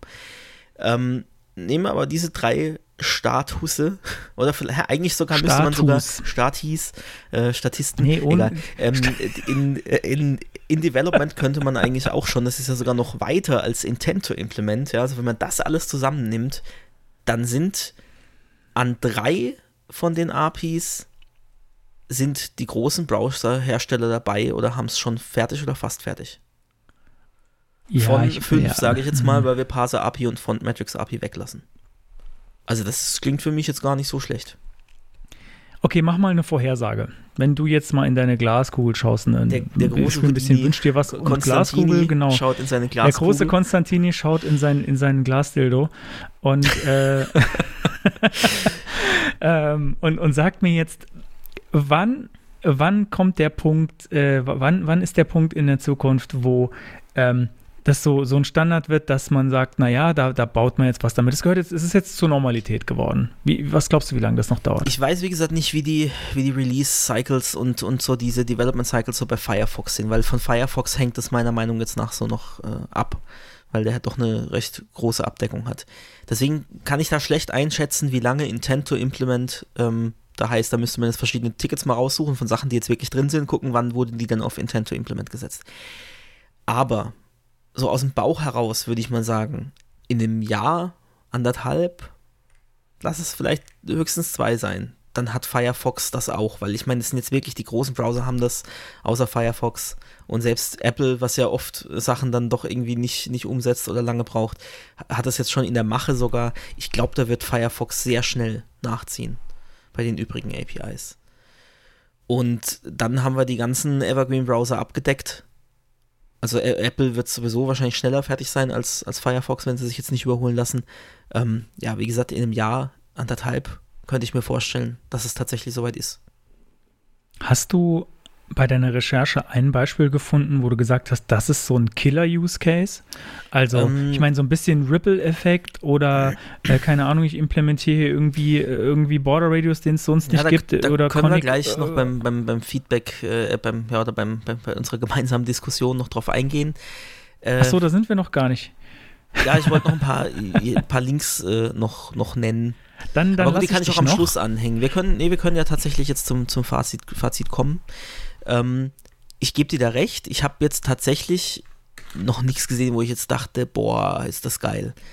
Außer Was vielleicht. heißt, du gibst mir recht? Ich, äh, ich lasse mich ja gerne überzeugen. Naja, Also, außer vielleicht, ja, aber, ich, aber in dem Fall muss ich, muss ich dir einfach recht geben, ja, die, die Previews, äh, die, die Demos, die sind schon sehr Tech-Demo-lastig und es ist halt so, haha, guck mal, was man da machen kann, aber so richtig, äh, boah, geil, ähm, bin ich heiß drauf, bis das im Browser verfügbar ist, überall, damit ich das auf meiner Webseite einsetzen kann, um da jetzt irgendwelche Punkte und Linien unter meine Überschriften zu klatschen. Ähm, ja, habe ich tatsächlich auch noch nicht gefunden. Ähm, ich glaube, das habe ich ja vorhin schon gesagt, ich glaube, da ist wirklich jetzt Kreativität gefragt. Ich würde mich jetzt nicht mal als den allzu kreativsten Menschen äh, bezeichnen. Das heißt, ich bin da schlecht drin, mir jetzt irgendwelche bahnbrechenden Beispiele rauszusuchen, ähm, die ich mir selber vorstellen könnte oder wo ich vielleicht jetzt schon damit ein Demo basteln könnte. Ich bin da einfach nicht kreativ genug, aber ich, ich, es gibt sehr viele kreative Menschen das sieht man schon an den, an den Demos, was die sich teilweise da einfallen lassen. Also ich glaube, das wird schon kommen und das hängt auch ein bisschen damit ab, wenn es denn erstmal in den Browsern verfügbar ist. Ja, also mit Flexbox und mit Grid wurden wahrscheinlich auch nicht vorher die hammergeilsten Demos überhaupt gebaut, ähm, bis es denn dann mal da war und die Leute gesagt haben, oh, jetzt würde ich es tatsächlich gerne mal für mein nächstes Projekt benutzen. Und jetzt lasse ich mir was Cooles mit einfallen und bevor ich das mache, setze ich mich mal noch an eine Demo und oh, dann teile ich das. Und dann, na, das fängt ja dann irgendwie so wie so ein Waldbrand äh, so langsam, boah, einer macht eine coole Demo und dann kommt der, ach stimmt, das kann man damit machen, dann bastle ich auch mal eine Demo und dann, ja, das expon exponentiert sich ja. Ja, mit den, mit den coolen Demos und Einfällen, die die Leute haben. Also, Ja, ich habe da schon so eine Idee dazu, wie das funktionieren könnte. Also, äh, ich, ich, ähm, diese ganzen APIs, ich finde die, also, naja, klar, das ist immer so, wenn irgendwie was Neues, ähm, es wirkt etwas relativ kompliziert oder relativ schwierig zu lernen, relativ komplex. Das ist eine Welt eigentlich, also jede Demo, die ich da gesehen habe, wo, wo irgendwie auch mal ein bisschen Code gezeigt wurde, dachte ich so, okay, krass, das müsste ich jetzt echt komplett von vorne lernen. Da ist irgendwie, das sieht nicht aus wie irgendwas, was ich jetzt irgendwie schon kenne. Also so ein bisschen, ja klar, wie JavaScript und so, aber das ist äh, echt eine komplett neue Welt. Was ich mir jetzt aber gut vorstellen könnte, wäre, dass jetzt, ähm, dass vielleicht dadurch, äh, dass, dass das so der erste Schritt ist zu neuen CSS-Standards, beziehungsweise so eine Art Libraries es dann da gibt. Also gar nicht mal, dass jetzt jeder auf seiner Homepage eigene, äh, eigene Houdini-Geschichten einbaut und sagt, ja, ich baue hier mein eigenes, meinen eigenen Border Radius, meinen eigenen Gradient, mein eigenes, was weiß ich, was für ein Effekt, ja. Sondern ich könnte mir total gut vorstellen, dass es halt so ein paar Leute gibt, die sich da extrem tief reinnörden und dass es dann so Libraries gibt, aus denen du dich bedienen kannst. Also sagt ja, hier, guck mal, ich habe hier äh, die, die, die drei geilsten Sachen für CSS, die du, die du schon immer gebraucht hast, die habe ich hier gebaut und dann äh, könnte ich mir echt vorstellen, dass man das dann so art, äh, als Library dann einbindet bei sich und dann so verwendet. Also ich könnte mir vorstellen, dass das eher der Anwendungsfall ist, als dass jeder da selbst drin rumfrickelt. Also so wie, guter- eine, wie so eine Art jQuery für, für CSS oder so. Das ist ein guter Punkt. Ähm, das wäre nämlich jetzt auch noch bei den weiterführenden Links gekommen. Ähm, da steht nämlich einmal auf meiner Liste ein äh, Talk von Juna Kravitz. Äh, der ist vom Juni 2019, also relativ aktuell in äh, CSS Ah, den habe ich gesehen. War der, ja. war, der, war der beim CSS, äh, Moment, warte mal, CSS, nee, CSS Mm, Day? Ich kann es nicht, CSS das Conf war es nicht, es war irgendwas anderes, was ich äh, Aber da ich, hat die auf jeden nicht- Fall auch einen Talk Also kann Houdini sein, ja. gehalten, Also es gibt glaub auch, ich. für, ja. auch zum Thema Houdini gibt es auch zwei oder mehr Talks ähm, äh, von, von ihr, die auch relativ ähnliche Inhalte haben. Also klar, die Speaker be bereiten ja ihre Talks dann auch nicht jedes Mal von Null vor, sondern machen dann hier noch was hinzu und da gibt es vielleicht eine neue Erkenntnis oder so. Ähm, also man findet da relativ äh, viel auf, auf YouTube dazu und das Video werde ich auch ähm, entsprechend in die Shownotes posten. Und sie erwähnt da drin auch eine Seite, die sie gemacht hat, äh, die Domain ist nicht ganz so einprägsam, extra-css.netlify.app. Vielleicht willst du auch mal drauf gehen. Und da steht a CSS Houdini Library for making your site a little more extra. Und Ja, da gibt es dann ich solche Konfiguratoren. Äh, genau, steht auch oben dann hier, warning, your browser does not currently support Houdini and you Ah, ja, genau. won't be able to see any demos. Also man muss es dann tatsächlich schon mit dem Ah, die Seite kenne ich, ja. Ah, Und ah, da gibt es ja, einen genau. Baukasten, wo man die. Effekte konfigurieren kann. So, und dann kriege ich am Schluss, äh, kriege ich dann den entsprechenden Sterne. Code, den baue ich ein und dann kann ich meinen Text irgendwie glitzern lassen oder so. Ja. Ähm, Ah. und das ist ja jetzt auch nur rudimentär als Tech-Demo gedacht. Das ist ja keine jetzt, also ich glaube, das Text funkeln lassen jetzt nicht so das Hammer-Killer-Feature ist und das jetzt jeder auf seiner Seite macht. Aber wer Also, weiß, vielleicht wird das der. Webdesign-Trend 2022. Wer weiß. Wer weiß. Ich will es nicht, also, also als ich mal gesagt habe, ja, äh, Emojis in irgendwie einer App, wo Leute irgendwie Content reintun können, ist ein Killer-Feature, da haben mich die Leute ausgelacht, ja. Äh, aber es gibt manche Leute, es gibt Leute, die sich bei, bei Knuddels Smileys gekauft haben. Für echtes Geld. Also, äh, das ist, also es gibt Dinge, da, da kann man echt nicht glauben, dass das irgendwie was ist. Und äh, um das jetzt mal zu beschreiben, diese Seite, also dieses äh, extra-css.netlify.app, ähm, da habe ich so ein paar Boxen mit äh, paar Schiebereglern, wo ich äh, Parameter hin und her schieben kann. Und eben das erste ist dieses, äh, das, diese angespr äh, angesprochenen Sterne vom Konstantin. Da kann ich dann irgendwie sagen, naja, wie ist denn, wie ist denn so der Farbton davon? Ähm, wie ist denn die Varianz? Also es ist wie so eine Art Hintergrund für Text, wenn ich das, wenn ich das richtig sehe. So eine Art Hintergrund für oder Hintergrund für einen Container. Ähm, und da kann ich ein bisschen rumschieben und dann verändert sich das. Und das ist eigentlich schon ganz cool. Also so, wenn ich mir dann so meinen Custom-Effekt für meine Homepage zusammenklicken kann, das ist genau das, was ich gemeint habe. Da muss jetzt jemand nicht Houdini bis, ins, bis in die letzte Pore verstanden haben, ähm, sondern äh, ich habe hier so einen Konfigurator und am Ende äh, fliegt da dann äh, wahrscheinlich irgendwie der Code raus. Ah, tatsächlich. Ah, das sind sogar CodePen-Demos, wo ich dann den Code dazu sehe. Das ist ziemlich cool. Genau, also das, dann, die Library stellt dir Custom CSS-Properties zur Verfügung, mit denen du dann wiederum Werte beeinflussen kannst. Also vielleicht kann ich kurz mal zitieren, quasi aus dem, aus dem CSS, das da rausgespuckt äh, gespuckt wird. Ähm, ich habe da, da gibt es eine Demo, da wird dann, wird dann im Hintergrund so, so quasi durchgekreuzt, die Überschrift. Da gibt es dann extra, oh minus, minus, extra, minus, cross color und extra, äh, minus, minus, extra, minus, cross width. Äh, und diese Werte kann ich dann setzen. Es gibt Standardwerte. Das ist auch so ein Ding. Also ich kann für diese Custom CSS Properties auch Standardwerte definieren, wenn es nicht überschrieben wird. Ähm, und da kann ich eben dann einfach per Custom Property die Farbe und die Strichstärke ändern. Ohne dass ich jetzt das Houdini da im Hintergrund tatsächlich selber geschrieben haben muss. Also ja, so funktioniert das auch und das ist schon recht cool. Ja, wo ist denn jetzt aber da der, der JavaScript-Code? Ist der da in dem. Der fehlt da, oder? Mm, ja, Pay, da bei Resources kannst Paint. du glaube ich. Äh, also ich bin jetzt, ich bin gerade bei. Aha, da ist das. Ähm, ich habe ich bin gerade auf einer dieser CodePen-Demos, weil da ist immer auch CodePen dabei. Ähm, und da habe ich das gesucht und habe gedacht, hä, wo ist das denn? Aber da ist ganz am Ende ein Script-Tag eingebunden, Tag eingebunden, das tatsächlich nur auf eine externe Ressource zeigt. Ähm, und da ist dann offenbar der Scalloped Border JS. Ah, ja, genau. Da. Das wird von, von Unpackage äh, als CDN geladen. Stimmt, deswegen. Genau, gesehen, ja. weil das finde ich nämlich, das eigentlich Interessante ist nämlich, das passiert darin. Und da sieht man so Sachen ähm, wie zum Beispiel Context, Begin, Path und so. Das sieht alles schon sehr nach Canvas aus.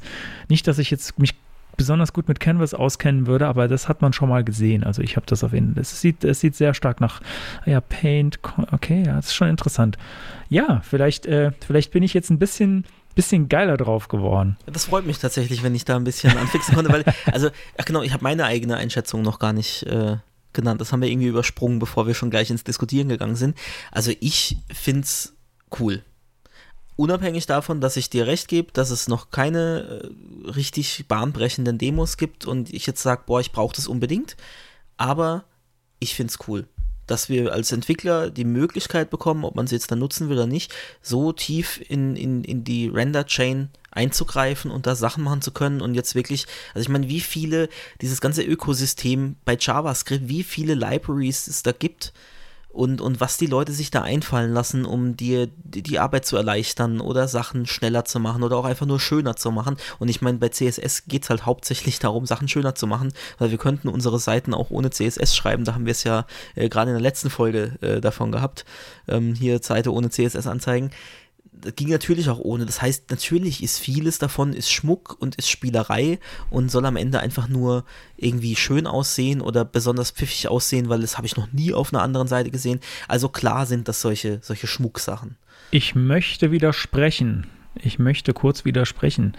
Ähm, Design ist nicht nur, wie es aussieht oder dass es hübsch ist. Du kannst, du kannst, Design solltest du immer so einsetzen, dass es besser funktioniert am Ende. Also irgendwie. Äh, ja, sollte man. Zitat, dann kommen Steve die Leute Jobs mit Glitzertext um die Ecke. Ja, Design is how it works. Nein, also Glitzertext jetzt vielleicht nicht, aber ich kann mir schon durchaus vorstellen, dass man damit Dinge macht, die die den Inhalt besser verständlich machen oder besser zugänglich machen auf irgendeine Art und Weise.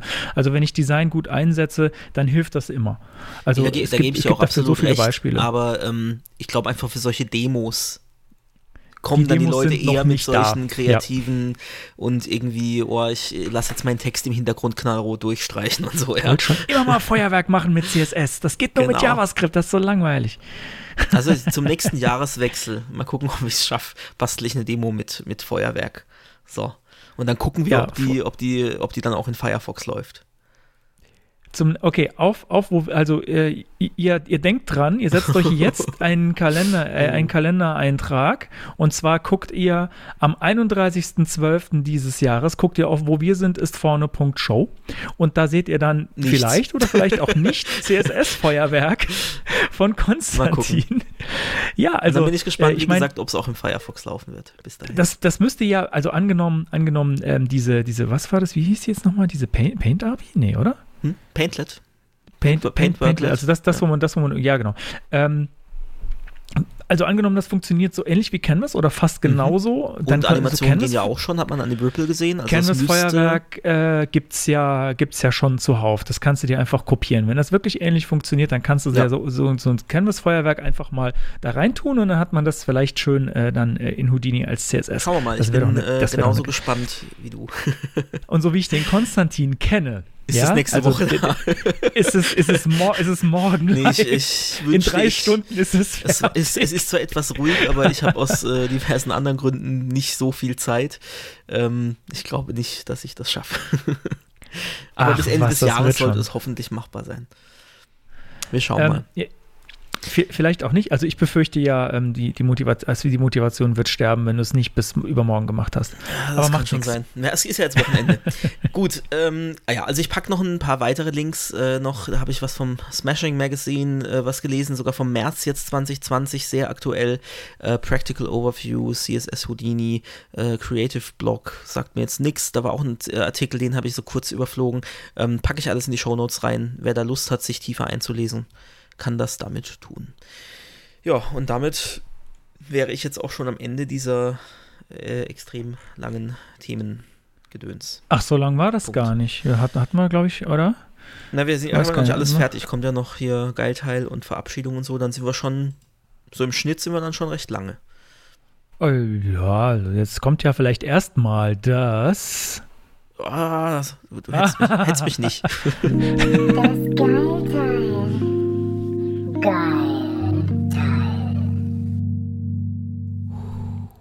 Das Geilteil kommt heute vom Konstantin und ja, es auch wieder. ist Das heißt, ihr müsst meine zärtliche Stimme noch länger ertragen. Es ist Tab 9. Und ähm, was ist Tab 9? Tab 9 ist eine Code Completion und zwar Programmiersprachen unabhängig, basierend auf Machine Learning.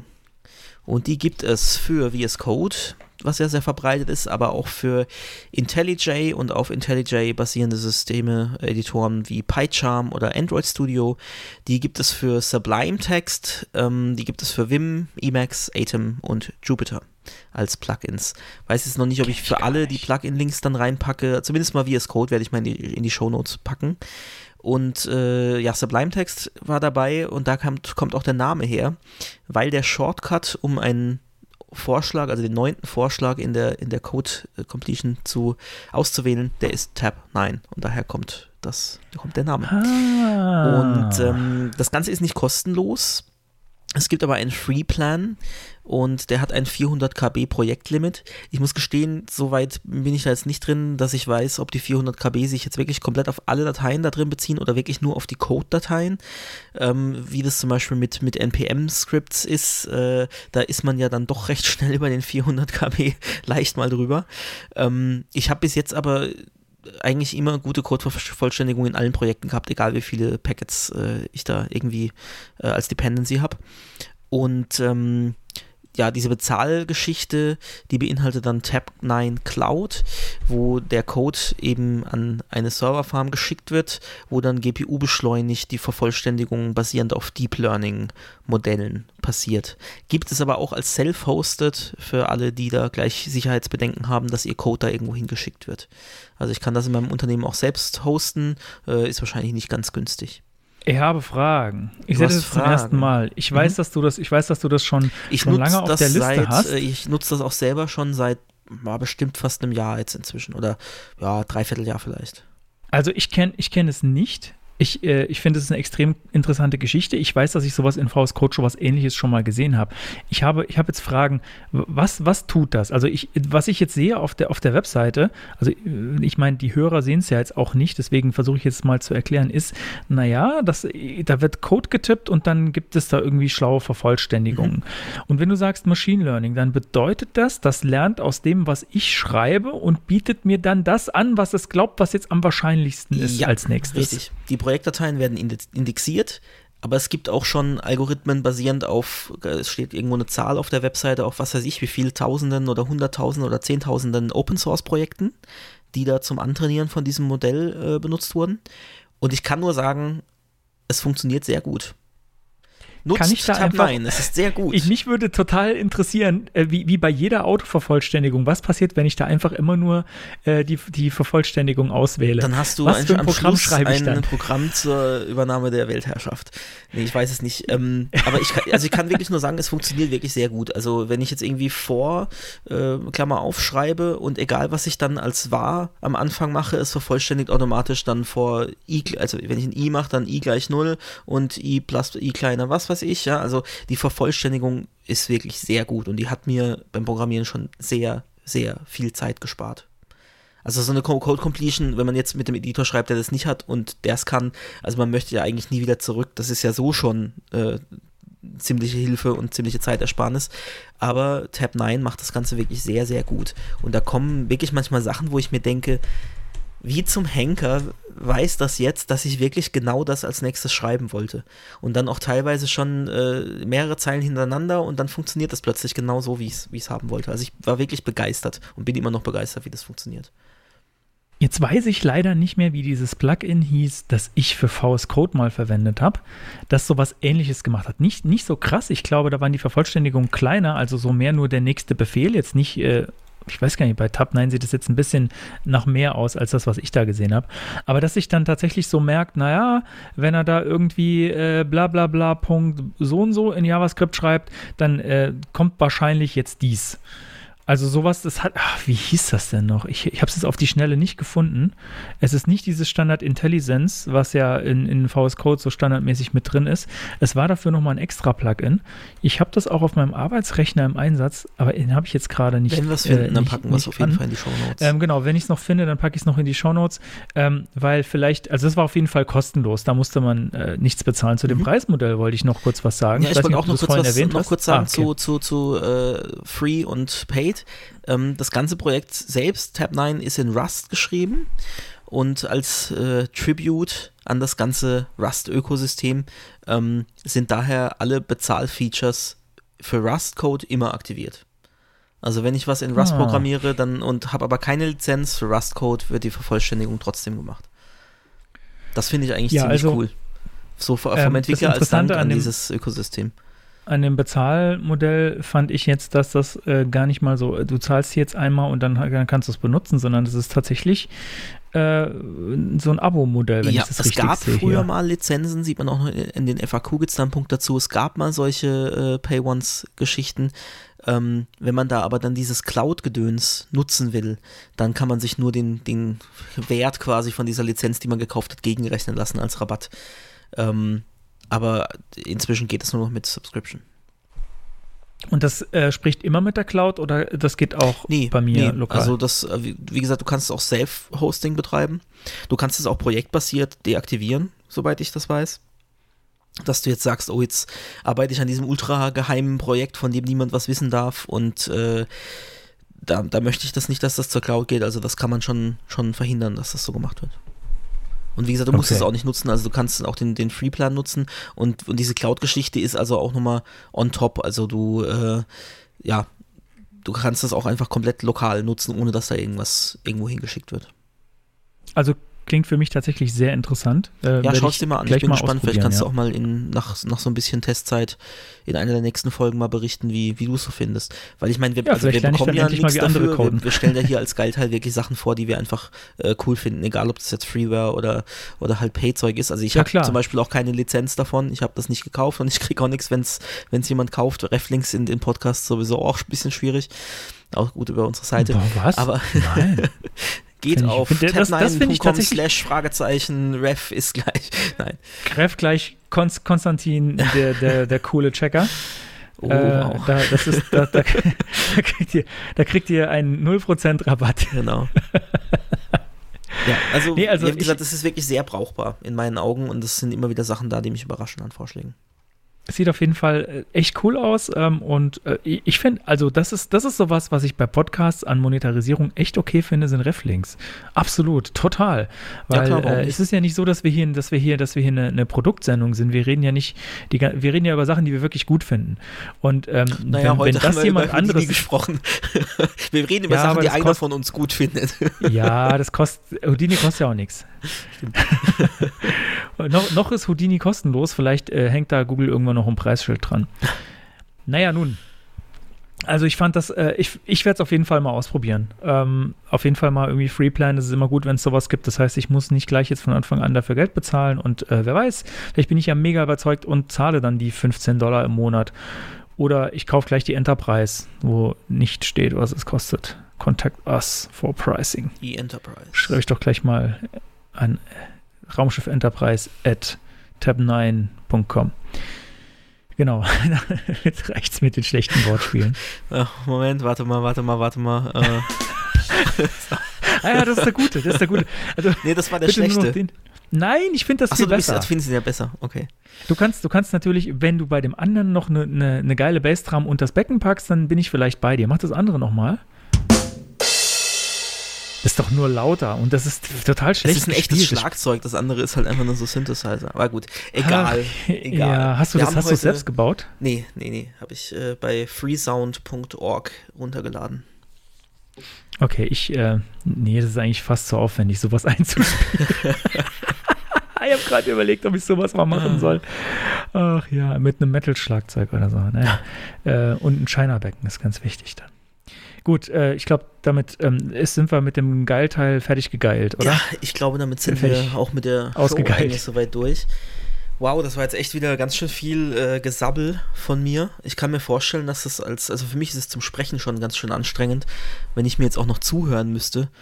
Also ich kann mir vorstellen, dass das schon anstrengend ist, die gleiche Person immer äh, am Stück reden zu hören. Also ich fand das letztes Mal ganz cool, als wir zusammen was vorbereitet haben. Das wird halt einfach nicht immer gehen, weil wir können nicht einfach nur die Newsartikel von letzter Woche durchgehen, ähm, sondern wir wollen ja schon auch mal irgendwie so ein Thema ein bisschen breiter durchkauen.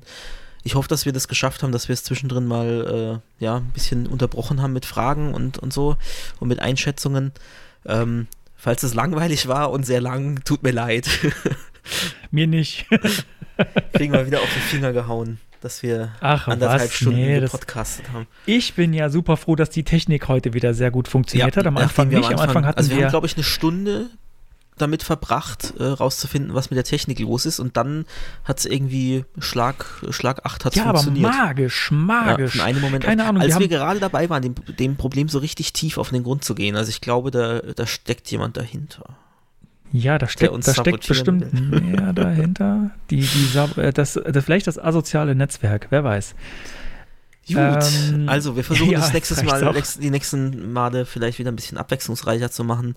Ähm, und wie gesagt, wir sind auf euer Feedback angewiesen und äh, ja, es kam bisher noch nicht viel, was wir inhaltlich ähm, anders machen könnten, außer jetzt, was du gesagt hast mit der Länge, was ich aber halt nicht glaube, dass wir da arg viel dran rütteln werden. Vielleicht wird es mal nur eine Dreiviertelstunde oder so, aber so insgesamt sind wir, glaube ich, schon mit diesem anderthalb Stunden Ding, eine bis anderthalb sind, das ist, glaube ich, so unser, unser Ding.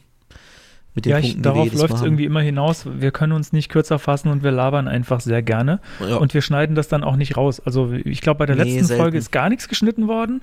Äh, das wird wahrscheinlich nicht. heute Ja, wieder so auch drauf hinauslassen. paar, äh, äh, ja, ich hinauslaufen. habe hier das Problem, dass mein Schreibtisch sehr mitvibriert, sobald ich nur irgendwie eine Bierflasche abstelle oder so. Ja, sowas hier. Ähm, das habe ich, glaube ich, letztes Mal ein paar Mal rausgeschnitten. Oder meine Tastatur, die auch sehr laut klappert. Ja, aber das gehört doch dazu. Das sind doch die Soundeffekte, die das Ganze erst richtig echt machen. Ich glaube, es reicht jetzt verdammt nochmal. Äh, ich wollte noch Also. was hier. So, äh, wir sind jetzt im Werbeblock angelangt und äh, heute bin ich zufällig. Äh, also, mh, wie, wie gehe ich da jetzt ran? Ähm, mich, ich wurde heute darauf hingewiesen, und ich wusste das vorher schon, aber ich wurde heute noch darauf hingewiesen, ähm, dass es einen Film gibt, der so ähnlich heißt wie unser Podcast. Ähm, Der heißt, glaube ich, sogar genauso. Der, ja, der, das ist nur der Untertitel, der heißt äh, Global Player, wo wir sind, isch vorne. Aha, okay. Das, heißt wirklich isch. Also ich meine, äh, wäre sehr, sehr passend, weil da, wo wir herkommen, wird auch isch gesagt. Aber äh, ist das nur am Rande. Also wenn man uns googelt, dann, äh, naja, ist es schwierig, uns zu finden derzeit, wenn man einfach nur, wo wir sind, es vorne eingibt. Also Podcast muss man schon noch dahinter packen. Also das habe ich heute gemacht, um zu gucken, wie stehen wir denn bei Google. Und äh, der erste Treffer ist, glaube ich, podcast.de, wenn ich es richtig weiß. Wenn man, äh, wo wir sind, ist vorne Podcast eingibt. Und äh, das, da habe ich uns auch eingetragen. Also es ist total okay, dass wir irgendwie da sind, dass man uns da findet. Äh, ist ja auch, auch gut, man findet also den Podcast tatsächlich, nicht direkt erst unsere Seite. Aber da fiel mir dann auf, äh, da, gibt, da haben wir schon Bewertungen und äh, davon ist keine jetzt von mir selbst, sondern wir haben da irgendwie vier Bewertungen, alle fünf Sterne, also insgesamt durchschnittlich fünf Sterne, also fünf Sterne Bewertungen. Äh, vielen Dank an die anonymen Bewerter, keine Ahnung, wer das war. An die, an die anonymen Sternespender. Spender. Äh, ja, gerne, gerne mehr davon. Aber das hat mich sehr gefreut. Da bin ich so zufällig äh, drüber gestolpert. Also sowas äh, Cool. immer, also ja.